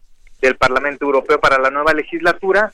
Y quizá habría que destacar que hubo una participación importante que había ido descendiendo en los últimos 20 eh, años y que repunta de pronto, digamos, es un porcentaje que es eh, del 51%, no es que sea muy halagüeño, pero para las elecciones al Parlamento Europeo sí es significante que después de 20 años haya habido este, este pequeño ascenso. Claro, y es interesante eh, conocer y analizar esta eh, configuración, porque cada cinco años los países de la Unión Europea acuden a las urnas para elegir a los miembros del Parlamento Europeo, es decir, los eurodiputados. ¿Y qué sentido tiene todo esto? Pues es eh, acciones, observancia para que exista o cómo se dan, cómo se da la democracia en las distintas instituciones también europeas para que funcionen de manera democrática y que, por supuesto, pues tienen mucho que ver todos los países que forman parte de ella. Por eso, de entrada, es importante. Ahora, eh, hay distintos eh, partidos. Está, por ejemplo, pues la ola verde también. ¿Qué pasó con este con este partido, por ejemplo? ¿O qué pasó en otros en otros países? ¿Cómo se dieron estas eh, votaciones? Por ejemplo, el caso de Austria y algunos que mencionaba usted que tiene que ver con el avance de la derecha. Y eso es algo que quizás es ahí donde no sé si se prende un foco rojo o qué suceda. Yo yo me imagino que sí porque pues tiene que ver con políticas y tiene que ver pues mucho de, de cómo se ve en sí la Unión Europea. Sí, por supuesto. A ver, el esquema del Parlamento Europeo es un esquema complejo. Eh, es la institución, eso sí hay que decirlo, la más democrática de las instituciones de la Unión Europea, donde sus miembros son electos por sufragio universal, pero las, las reglas electorales son de cada uno de los 28 países, contando incluso al Reino Unido que tuvo que celebrar elecciones eh, europeas por el aplazamiento del Brexit. Entonces hay que hacer varias lecturas. Una, eh, por supuesto, es en clave nacional, porque cada país, en cada país la votación fue diferente. Podemos, eh, digamos, advertir que en países como Alemania ¿no? predominó el, el, el Partido Demócrata Cristiano, digamos, eh, digamos lo que representa Angela Merkel, pero la mayor también cantidad de, eurodiputados eh, de socialdemócratas ahora son aportados por, por España. Y tenemos el caso de, Polonia, que eh, aportó la mayor cantidad, digamos, de, de, em, eurodiputados conservadores, junto con Italia, y algunos otros que se, que se van repartiendo. En el Parlamento Europeo hay ocho grupos políticos que parten desde la izquierda, la derecha, la extrema derecha o los no inscritos. Eh, normalmente ha predominado eh, las mayorías de los partidos del Partido Popular Europeo, que es demócrata cristiano, y de la Alianza eh, Socialdemócrata, pero ahora se vio disminuida el porcentaje de cada uno de estos partidos mayoritarios y aumentó la presencia de los liberales, que ubicamos un poco en el centro, eh, digamos, el partido de En Marcha de Emmanuel Macron fue el que más eurodiputados aportó a esta fuerza política, y luego están los verdes que también ascendieron, con lo cual la composición cambia y, ahora estos grandes partidos, eh, grupos políticos, están obligados a pactar sobre todo con estas dos fuerzas, con los liberales y con los, con los verdes. Así es. Y bueno, pues también eh, se ha hablado ahí de algunas cosas, por ejemplo, si está tratando Rusia o intentó Rusia de interferir en estas elecciones europeas, que bueno, ahora Rusia pues eh, sale a la plática en muchos eh, momentos, que si Venezuela, que si Estados Unidos, y ahora pues también hay esta, pues esta situación. ¿Usted qué opina al respecto? ¿Trató Rusia de interferir en las elecciones europeas? Eh, bueno, este es un, fantasma, ¿no? Que parece que lo vemos en cada proceso electoral y tal. Me parece que eh, tanto el factor Rusia este, o el factor Steve Bannon eh, solo pueden alterar, digamos, resultados en algo que esté más o menos descompuesto.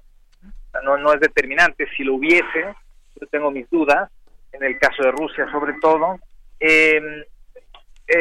pero no son determinantes en todo caso, lo que porque además nos desvía la atención de lo que principalmente está afectando a Europa, que es la desconexión entre gobernantes y gobernados a nivel nacional. Y entre la Unión Europea y el ciudadano europeo también hay una desconexión importante. El ciudadano se siente abandonado, sobre todo después de una crisis económica que le cobró una factura muy importante al ciudadano de a pie y se traduce en que los partidos extremistas son los que se han acercado al ciudadano, los partidos antisistemas. Y aquí hay una variedad eh, eh, de, pueden ser extremistas de izquierda, derecha o sin una ideología clara, como el partido Cinco Estrellas en Italia, ¿no? que va más allá de, la tradición si es un partido de derecha o izquierda, no, no se identifica con ninguna ideología, es un partido anticorrupción. Y en esta lógica, eh, si, si le echamos la culpa a Steve Bannon o a Rusia, entonces dejamos de atender el problema más importante o el foco rojo del que hablabas, que debe permanecer encendido, porque aunque la extrema derecha no logrará ni siquiera conformar grupos políticos o conformarse de manera homogénea, porque no es lo mismo la extrema derecha em, eh, polaca que la extrema derecha española no hay necesariamente una convergencia de, objetivos. Eh, eso va a hacer que se fragmenten en el Parlamento Europeo, pero no dejan de ser una preocupación para la democracia en la Unión Europea. Así es. Bueno, pues esto es parte de lo que sucede y que queremos entender también toda esta configuración, porque incluso se hablaba de líderes que impulsan el auge de la extrema derecha en Europa y la pregunta era, pues, ¿de qué manera afecta todo esto? Porque hemos visto también eh, el avance de la derecha, quizás en algunos países, o, sigue presente eh, por lo menos, y esto pues trae una, una mirada específica de cómo tratar muchos de los problemas que aquejan a la propia Unión Europea y entre ellos, pues me viene a la mente el de la migración, por ejemplo, ¿no? Sí, totalmente. Y es que no podemos eh, dejar de ver, aunque, digamos, podemos aplaudir la buena participación, podemos aplaudir que se aisló a la extrema derecha, entre comillas, pero debemos poner atención en cómo quedaron en algunos países emblemáticos. ¿no? O sea, por ejemplo, el Reino Unido gana un partido antieuropeo. A la mayor cantidad de eurodiputados que llegan al Parlamento Europeo un poco de manera casi accidental y un poco este sin merecerlo porque se supone que ya se va al Reino Unido, pues llegan con eurodiputados eh, antieuropeos. O en el caso de Francia, que la mayor cantidad de eurodiputados se los, los lleva eh, Marine Le Pen, de la extrema derecha, o en el caso de Italia. O sea, eh, hay un ascenso que preocupa quizá lo que más tendría que preocupar es que no preocupe demasiado y que no preocupe demasiado a los líderes europeos y que sigan pensando que la política se debe seguir haciendo como hasta ahora. eh, digamos, esto es un poco eh, no solo desacreditar la democracia eh, y, y que prevalezca el establishment. Yo creo que hay un poco de atención ahí, ha habido un descuido de la Unión Europea hacia el ciudadano y la Unión Europea tiene que acercarse más a las preocupaciones del ciudadano. El ciudadano tiene que ver en la Unión Europea una referencia de valores y de principios. Hoy ya no lo es para muchos ciudadanos europeos, ¿no? No, no se debe dar por hecho que todos los europeos, todos los ciudadanos reconocen como valores importantes la paz, el Estado de Derecho y otros valores y principios de la Unión Europea. Hay que trabajar en ello. Hay que trabajar en ello. Bueno, pues yo le agradezco mucho, maestro, el que nos eh, ayude a comprender lo que esto significa, toda esta configuración que sin duda es importante, es la Unión Europea y estamos hablando de muchas cosas que desde ahí se generan y que parten hacia, hacia todo el mundo. Así que pues le agradezco mucho esta invitación de Prisma RU. No, gracias a ustedes, Deyanira, y no dejar de ver que está por cerrarse la negociación para renovar el acuerdo con la Unión Europea y este nuevo Parlamento Europeo es el que lo aprobará primero. Y también tenemos una relación parlamentaria donde habrá una nueva configuración en la relación política a nivel parlamentario con nuestro país. Muy bien. Bueno, pues maestro, muchísimas gracias. Gracias a ustedes. Hasta luego, muy buenas tardes. Fue Luis Guacuja Acevedo, maestro en Derecho con especialidad en Derecho Público por la Universidad Autónoma de Barcelona y es responsable del programa de estudios sobre la Unión Europea de la UNAM. Porque tu opinión es importante, síguenos en nuestras redes sociales, en Facebook como Prisma RU y en Twitter como arroba PrismaRU. Queremos escuchar tu voz. Nuestro teléfono en cabina es 55 36 43 39. Continuamos dos de la tarde con 33 minutos y bueno, una de las efemérides que hoy recordamos es, eh, ya que estábamos en temas también internacionales, el aborto es libre y gratuito en Italia. Un día como hoy se aprobó, pero de 1978, con restricciones a partir de los 90 días de gestación. Una gran polémica sobre la despenalización del aborto en Italia, que fue precedida de la que se produjo con anterioridad en la misma mayoría de los países europeos la mayoría de los cuales tienen resuelto este problema con una regulación legal y una práctica efectiva que difieren algo según los casos que se planteen. En general parten de reconocer el derecho al aborto en determinadas circunstancias y algunos países permiten incluso la realización en forma completamente libre. Bueno, pues esto se escribía hace muchos años y justamente en el diario El País que pues inició en aquel momento una serie dedicada a este tema tan candente en muchos momentos que ha tenido a lo largo de su historia esta discusión, esta discusión del aborto, pero en Italia en 1978, claro que también hubo eh, hubo mucha polémica y muchos detractores, también hubo marchas en las calles y bueno, pues muchas situaciones que han llevado a que este tema se plantee en otros lugares, en otros lugares. Y fíjense desde 1978 allá Aquí seguimos discutiendo en muchos estados si se permite o no el aborto, no así en la Ciudad de México, como sabemos. Pero bueno, es un es un tema bastante eh, polémico que aquí aún seguimos discutiendo. Algunos dirán en pañales aún. Bien, en algunos temas nacionales queremos queremos compartir este tema del Instituto Mora. Ayer lo comentábamos un poco con nuestro compañero Otto Cázares.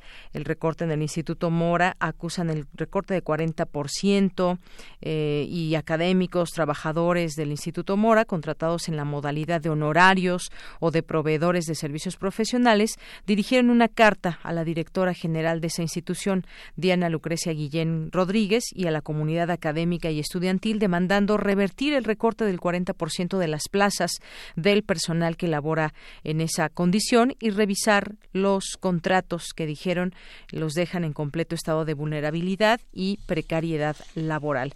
Y hay una carta que ellos han eh, dado a conocer.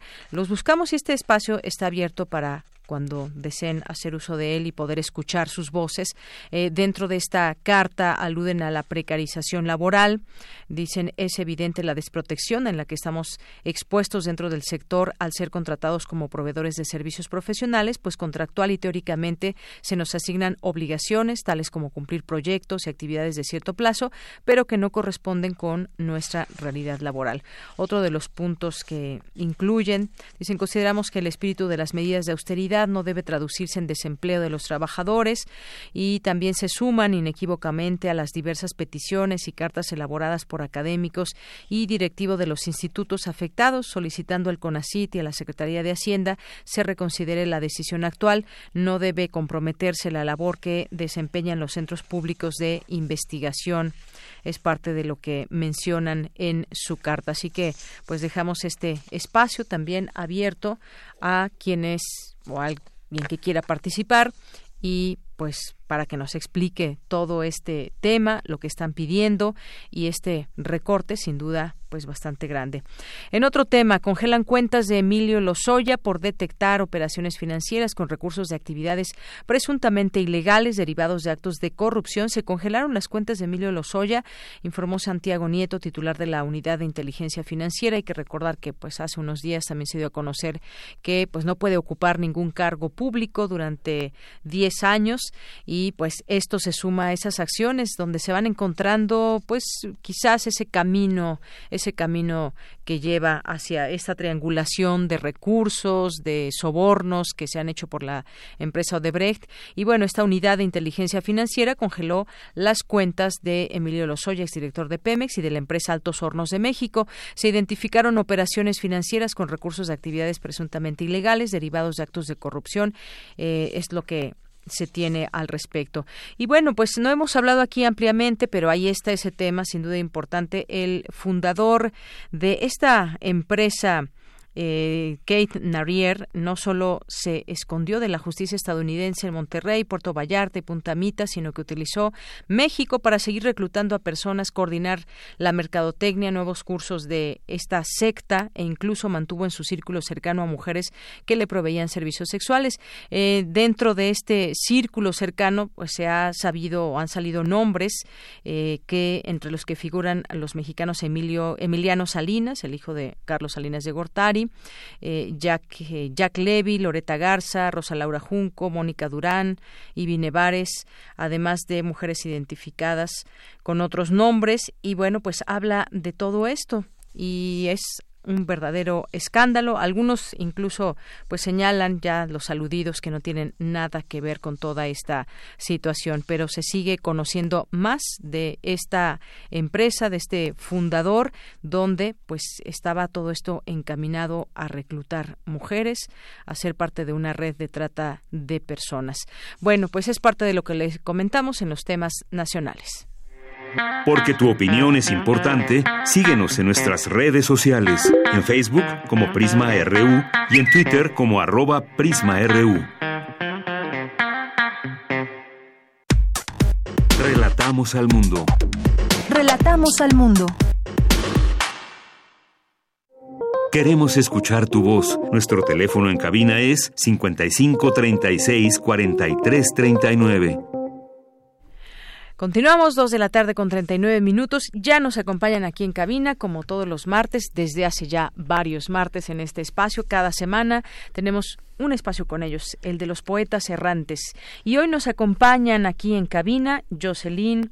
Jocelyn, mira, ya ni a mi letra le entendí aquí lo conté. Quintero, Jocelyn Quintero y Enrique Muñoz. ¿Qué tal, Jocelyn? Hola, mucho gusto. Y Enrique, ¿qué tal? ¿Cómo estás? Bienvenido. Muchas gracias de, recibirnos. aquí. Ya nueve semanas de los poetas. Ya nueve semanas. Mira qué rápido.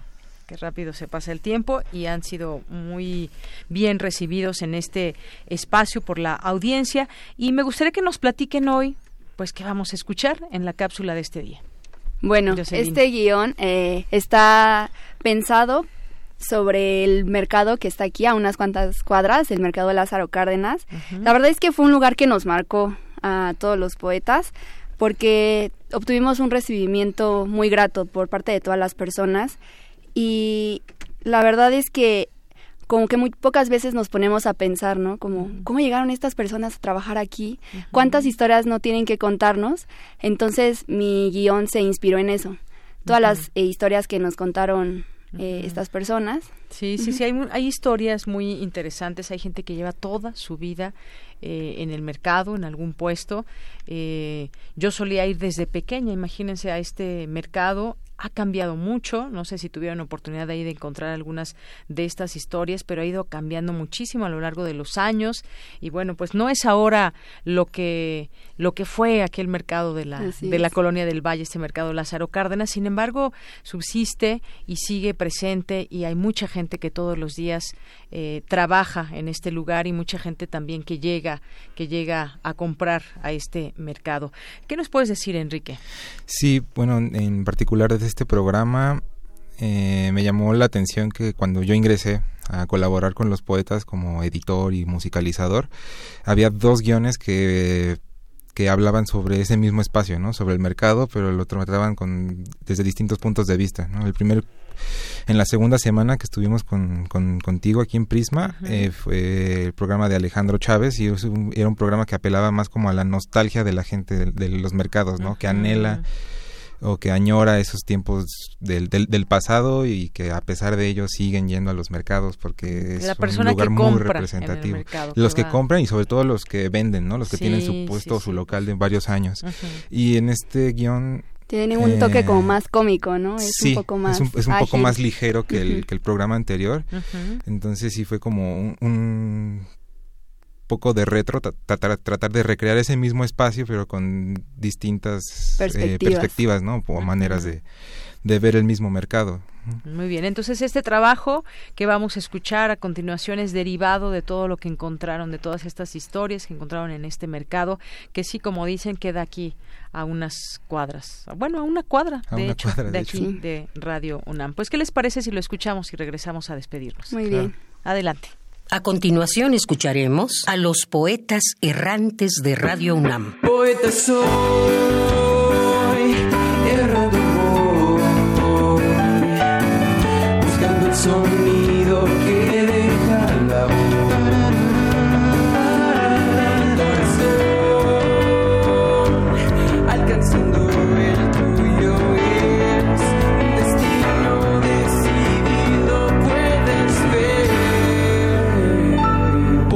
errantes.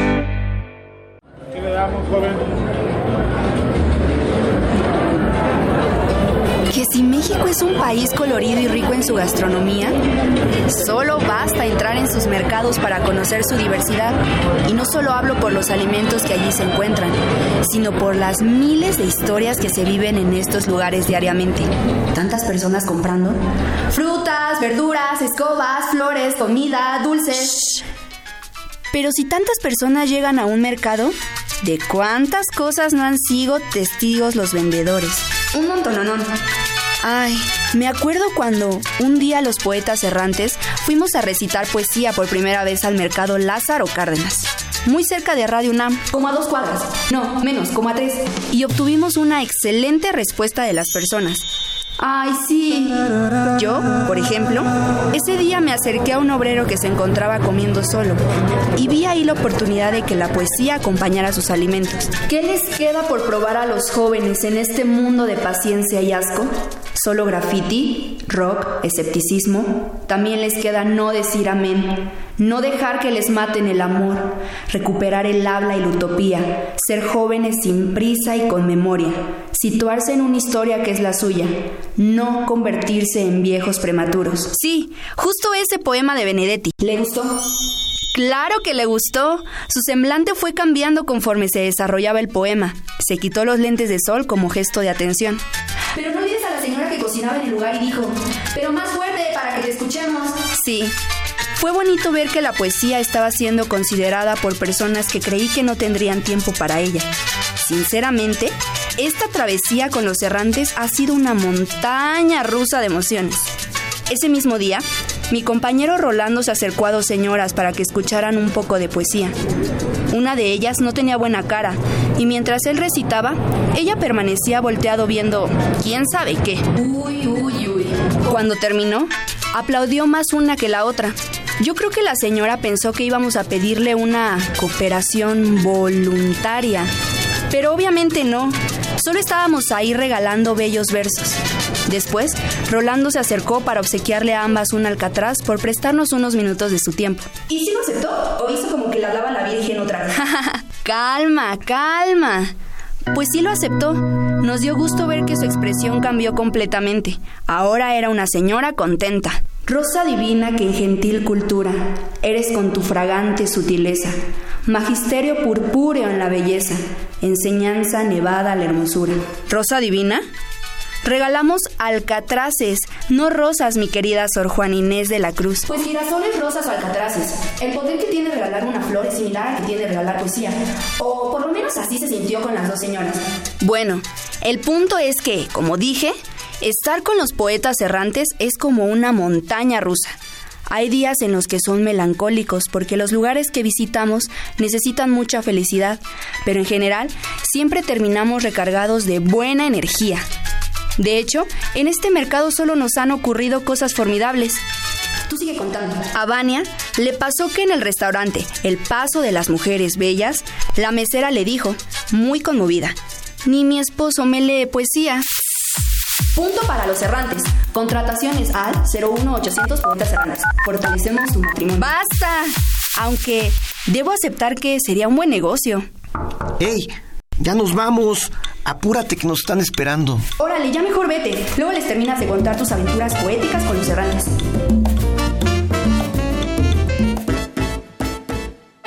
Lo que acabamos de escuchar es el proyecto radiofónico de los estudiantes que realizan el servicio social en Radio UNAM, unidos solo por el amor a la poesía y al sonido.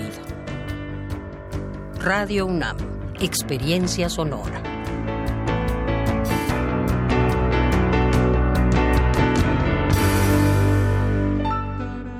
Bien, pues esto fue lo que hoy nos ofrecen los poetas errantes y pues sí, muchas cosas que se encuentra uno en el mercado son lugares, sobre todo este, pues para la zona es un ha sido siempre tiene un espíritu muy especial para esta para toda esta zona, el mercado Lázaro Cárdenas. Eh, ahí hace rato que dices como la Virgen le habla, pues hay una Virgen ahí dentro. Están los de las flores, los de la carne, los de las verduras. Antes, bueno, había mucha comida también como ahora, no tanta quizás, yo creo que ahora más, lo que comentábamos Jocelyn hace un momento, pero pues sí, seguimos encontrando, encontrando de todo un poco. Sí, así es. Sí, a pesar de, de los distintos cambios en los negocios o en los hábitos como de consumo de la gente, los mercados siguen siendo un espacio al que, por lo menos aquí en la capital, seguimos recurrentemente yendo. Sí, aparte es una experiencia única, ¿no? No es lo mismo ir a un súper que a un mercado. No, es algo completamente diferente. Así es. Bueno, pues muchísimas gracias por ese trabajo que nos entregan en esta ocasión. Los escucharemos el siguiente martes. Y bueno, pues también los invitamos, por supuesto, a nuestro aniversario. Ahí estarán también los poetas errantes en el aniversario de Prisma RU. Ahí los esperamos, ahí los vemos y los saludamos. Muchas gracias. Muchas gracias. Gracias y continuamos. Porque tu opinión es importante, síguenos en nuestras redes sociales, en Facebook como Prisma RU y en Twitter como arroba PrismaRU. Queremos escuchar tu voz. Nuestro teléfono en cabina es 55 36 43 39. Colaboradores RU. Literatura. Bueno, pues ya estamos aquí en A la orilla de la tarde con el escritor y ensayista Alejandro Toledo. ¿Cómo estás, Alejandro? Muy bien, Deyanira, ¿cómo estás tú? Muy bien, muy bien, muchas gracias. Pues platícanos hoy de La Rayuela, de Julio Cortázar. Sí, apareció ya en, en librerías esta edición conmemorativa de la Real Academia Española, que fue la que se presentó en el Congreso de la Lengua de Córdoba en, en marzo. No, este, y bueno, es eh, Rayuela, curiosamente es de los libros como más discutidos de, esta generación del boom. Tuvo su, su eh, esplendor, digamos, en, cuanto a la lectura Rayuela en los años 60. Fue eh, sorpresivamente para Cortázar un libro que llamó mucho la atención de los jóvenes. Él publica el libro cuando tenía ya este, casi 50 años y este y sus personajes un poco eran eh, como parte de esa de esa generación suya pero los lectores jóvenes son los los que los que se entusiasmaron con con Rayuela en los años 60 como que la década una década de cambios representaba también estaba representada en estos cambios como radicales de contar una historia que proponía Julio Cortázar en, en Rayuela, ¿no? Entonces ese fue su, su mejor momento, pero con el paso de las décadas ha sido un libro muy muy discutido, incluso. Hay una este una corriente que lo acusa de de eh, por ejemplo eh, la pasividad de las protagonistas aunado el de las mujeres diga, digo yo la maga este eh, Talita y este y también un concepto que él realmente no no es suyo sino que él, él retoma de Lawrence Stern del, del Tristam Shandy que es el del lector varón y el del lector hembra decía eh, Cortázar que su libro era iba dedicado más bien al lector varón. Eh, consideraba que el lector hembra era un lector eh, pasivo. Y este pero eh, entonces eso le han se lo han recriminado mucho ¿no? y, y muchos creen que es también una novela fechada que es una novela que, que, que tuvo su momento su auge en los años 60 y que y que el tiempo le ha hecho le ha hecho mucho daño. Entonces una edición como esta eh, de algún modo nos nos ayuda nos sirve para preguntarnos qué pasa ahora con con Rayuela. Curiosamente bueno revisé yo ahora el aparato crítico de esta nueva edición. Abre con un texto más bien personal biográfico de García Márquez. Luego recupera algunas declaraciones de Bioy Casares sobre sobre Rayuela no un texto específico y, y tiene un ensayo largo de Mario Vargas Llosa en que él bueno se atreve a decir esto dice que para para él sus cuentos son más diáfanos y creativos que sus novelas o sea él refiere al, al Cortázar cuentista que al Cortázar novelista, ¿no? Eh, este Carlos Fuentes busca algunos algunos temas eh, como el del exilio, no, el de la locura, por ejemplo, que, dice que son permanentes en la de Cortázar. Y Sergio Ramírez se atreve a hacer la, la pregunta, dice, ¿habrá envejecido Rayola junto con todos nosotros? Creo que de algún modo Rayola fue un, libro que, que interesó a los jóvenes de los años 60, esto que yo venía diciendo, y que el equivalente actual de Rayuela, digamos, en, en cuanto a la generación nueva, sería eh, el libro de Bolaño de los eh, detectives salvajes, que sería como la Rayuela actual. Entonces él sí sugiere que hay un cierto distanciamiento de los lectores con la con la novela, ¿no? Y este hay un bueno me interesó un texto de, de que escribe un, un, buen académico que es Julio Ortega. Él habla de cuando cómo nace Rayuela. Dice que Rayuela nace de un sueño que Cortázar soñó un día que abría una ventana que daba a una avenida de Buenos Aires, aunque su piso estaba en París esos son como los dos territorios de la de la de la novela en los que ocurre la novela entre entre Buenos Aires y París. Y en el aparato crítico al final hay un hay un digo también ocurrió aquí un poco que las la lectura como más peligrosa la lectura femenina la dejaron para para el final con una lectura una ensayo de Graciela Montaldo en donde ella dice que sí que hay hay ciertos puntos ciegos o sea zonas que le llama también zonas invisibles que la obra de Cortázar, Cortázar no, no llegó a ver y que en cierta manera esto este, hace que, se pierda una novela digamos rebelde eh, parte de, un, de una de ver a la mujer en un como un ser pasivo en un lugar más bien tradicional. Dice que varias veces Cortázar pidió disculpas en su vida una por un comentario primero hacia el hacia el peronismo y después por este asunto de las lectoras hembras y de este cuestionamiento que se le hace sobre sus personajes femeninos, ¿no?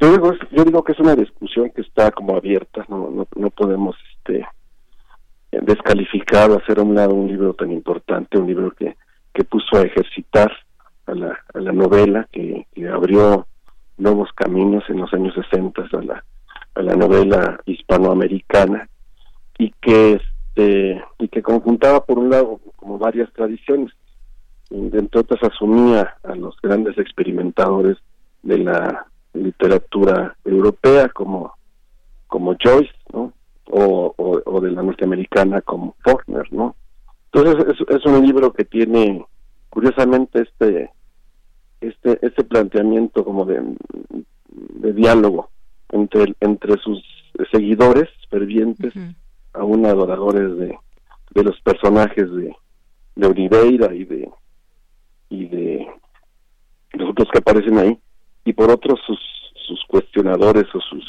detractores no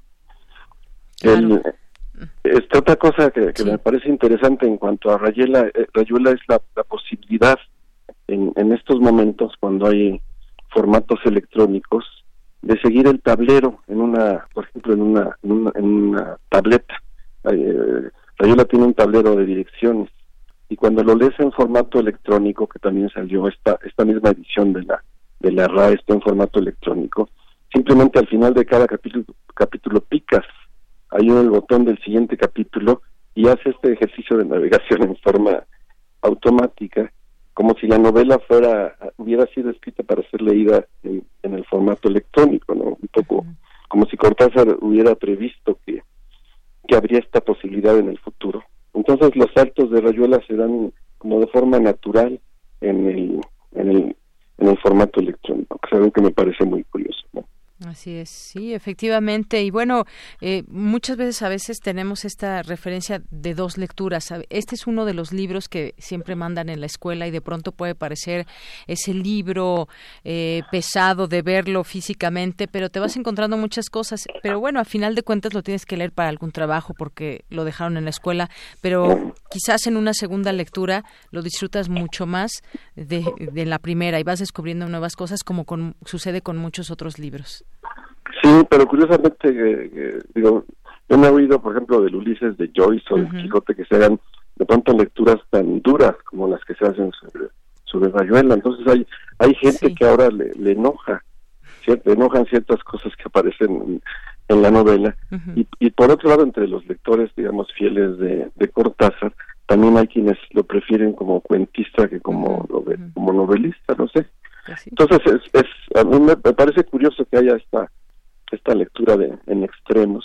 Entonces, este, pues tenemos, este, es algo que solo lo resuelve eh, el lector, ¿no? El lector es el que va a tomar su decisión en cuanto en cuanto a la novela. No sé cómo estén los los números de estas de esta colección, por ejemplo, el, el libro acaba de salir si hay tanto entusiasmo ahora por Rayuela como lo había hace 10 años, 20 años o, 30 años, ¿no? La, edición es, este, pues es esa colección de ediciones especiales. Sí. En la Real Academia, donde ya empezaron con el Quijote. Después está ahí ya la, la región más transparente del aire de, de Carlos Fuentes, Cien años de soledad de, de García Márquez. Hay una antología de, de Borges, otra de, de Rubén Darío creo que está yo el Supremo también de Augusto Roa Bastos. Entonces, este, pues hay que hay que ir por esta por este ejemplar. Quizá comprarlo en formato electrónico para modernizarse con la novela, digamos, te digo que ahí simplemente picas en el al final del capítulo en el numerito del siguiente capítulo y te lleva ya no tienes que consultar el tablero de direcciones. Va saltando la, este, la rayona de forma casi automática. Entonces, pues está, es, yo digo que es algo que cada, cada lector debe decidir. Claro, cada lector lo decide. El Cortázar que ellos prefieren y si se acepta que, que haya, bueno, sabemos que hay libros que son como fechados, que, que después de un tiempo ya nos parece que envejecieron de cierta manera. Así Entonces preguntémonos si eso le ocurre a Rayuela o si no, si es un libro que todavía este es vital y es eh, novedoso. Por Vigente, claro. Claro. Por, sus técnicas narrativas. Muy bien. Bueno, pues Alejandro, muchas gracias por traernos a Rayuela en esta ocasión y estos eh, comentarios. Rayuela publicada en 1963, una referencia fundamental de la literatura hispanoamericana. Pues muchas gracias, Alejandro. Bueno, nos vemos el jueves ahí en el aniversario. Ah, muy bien. Pues te esperamos aquí con muchísimo gusto. Gracias, Alejandro. Hasta luego, muy buenas tardes. Y con eso llegamos al final de esta edición. Hay algunas notas donde se está publicando que, eh, giran órdenes de aprehensión contra el exdirector de Pemex, Emilio Lozoya, y un alto ejecutivo de Altos Hornos de México. Y bueno, también se publica que Alonso Alcira acaba de ser detenido, ya fue detenido por Interpol en Mallorca debido a una ficha roja solicitada por el gobierno de México. Bueno, pues información que ya estará en unos minutos en todos los medios de comunicación, en sus portales, pero pues bueno, habrá que seguir la pista a esta noticia y parece ser que se ha seguido la pista del dinero. Nos vamos, muy buenas tardes y buen provecho.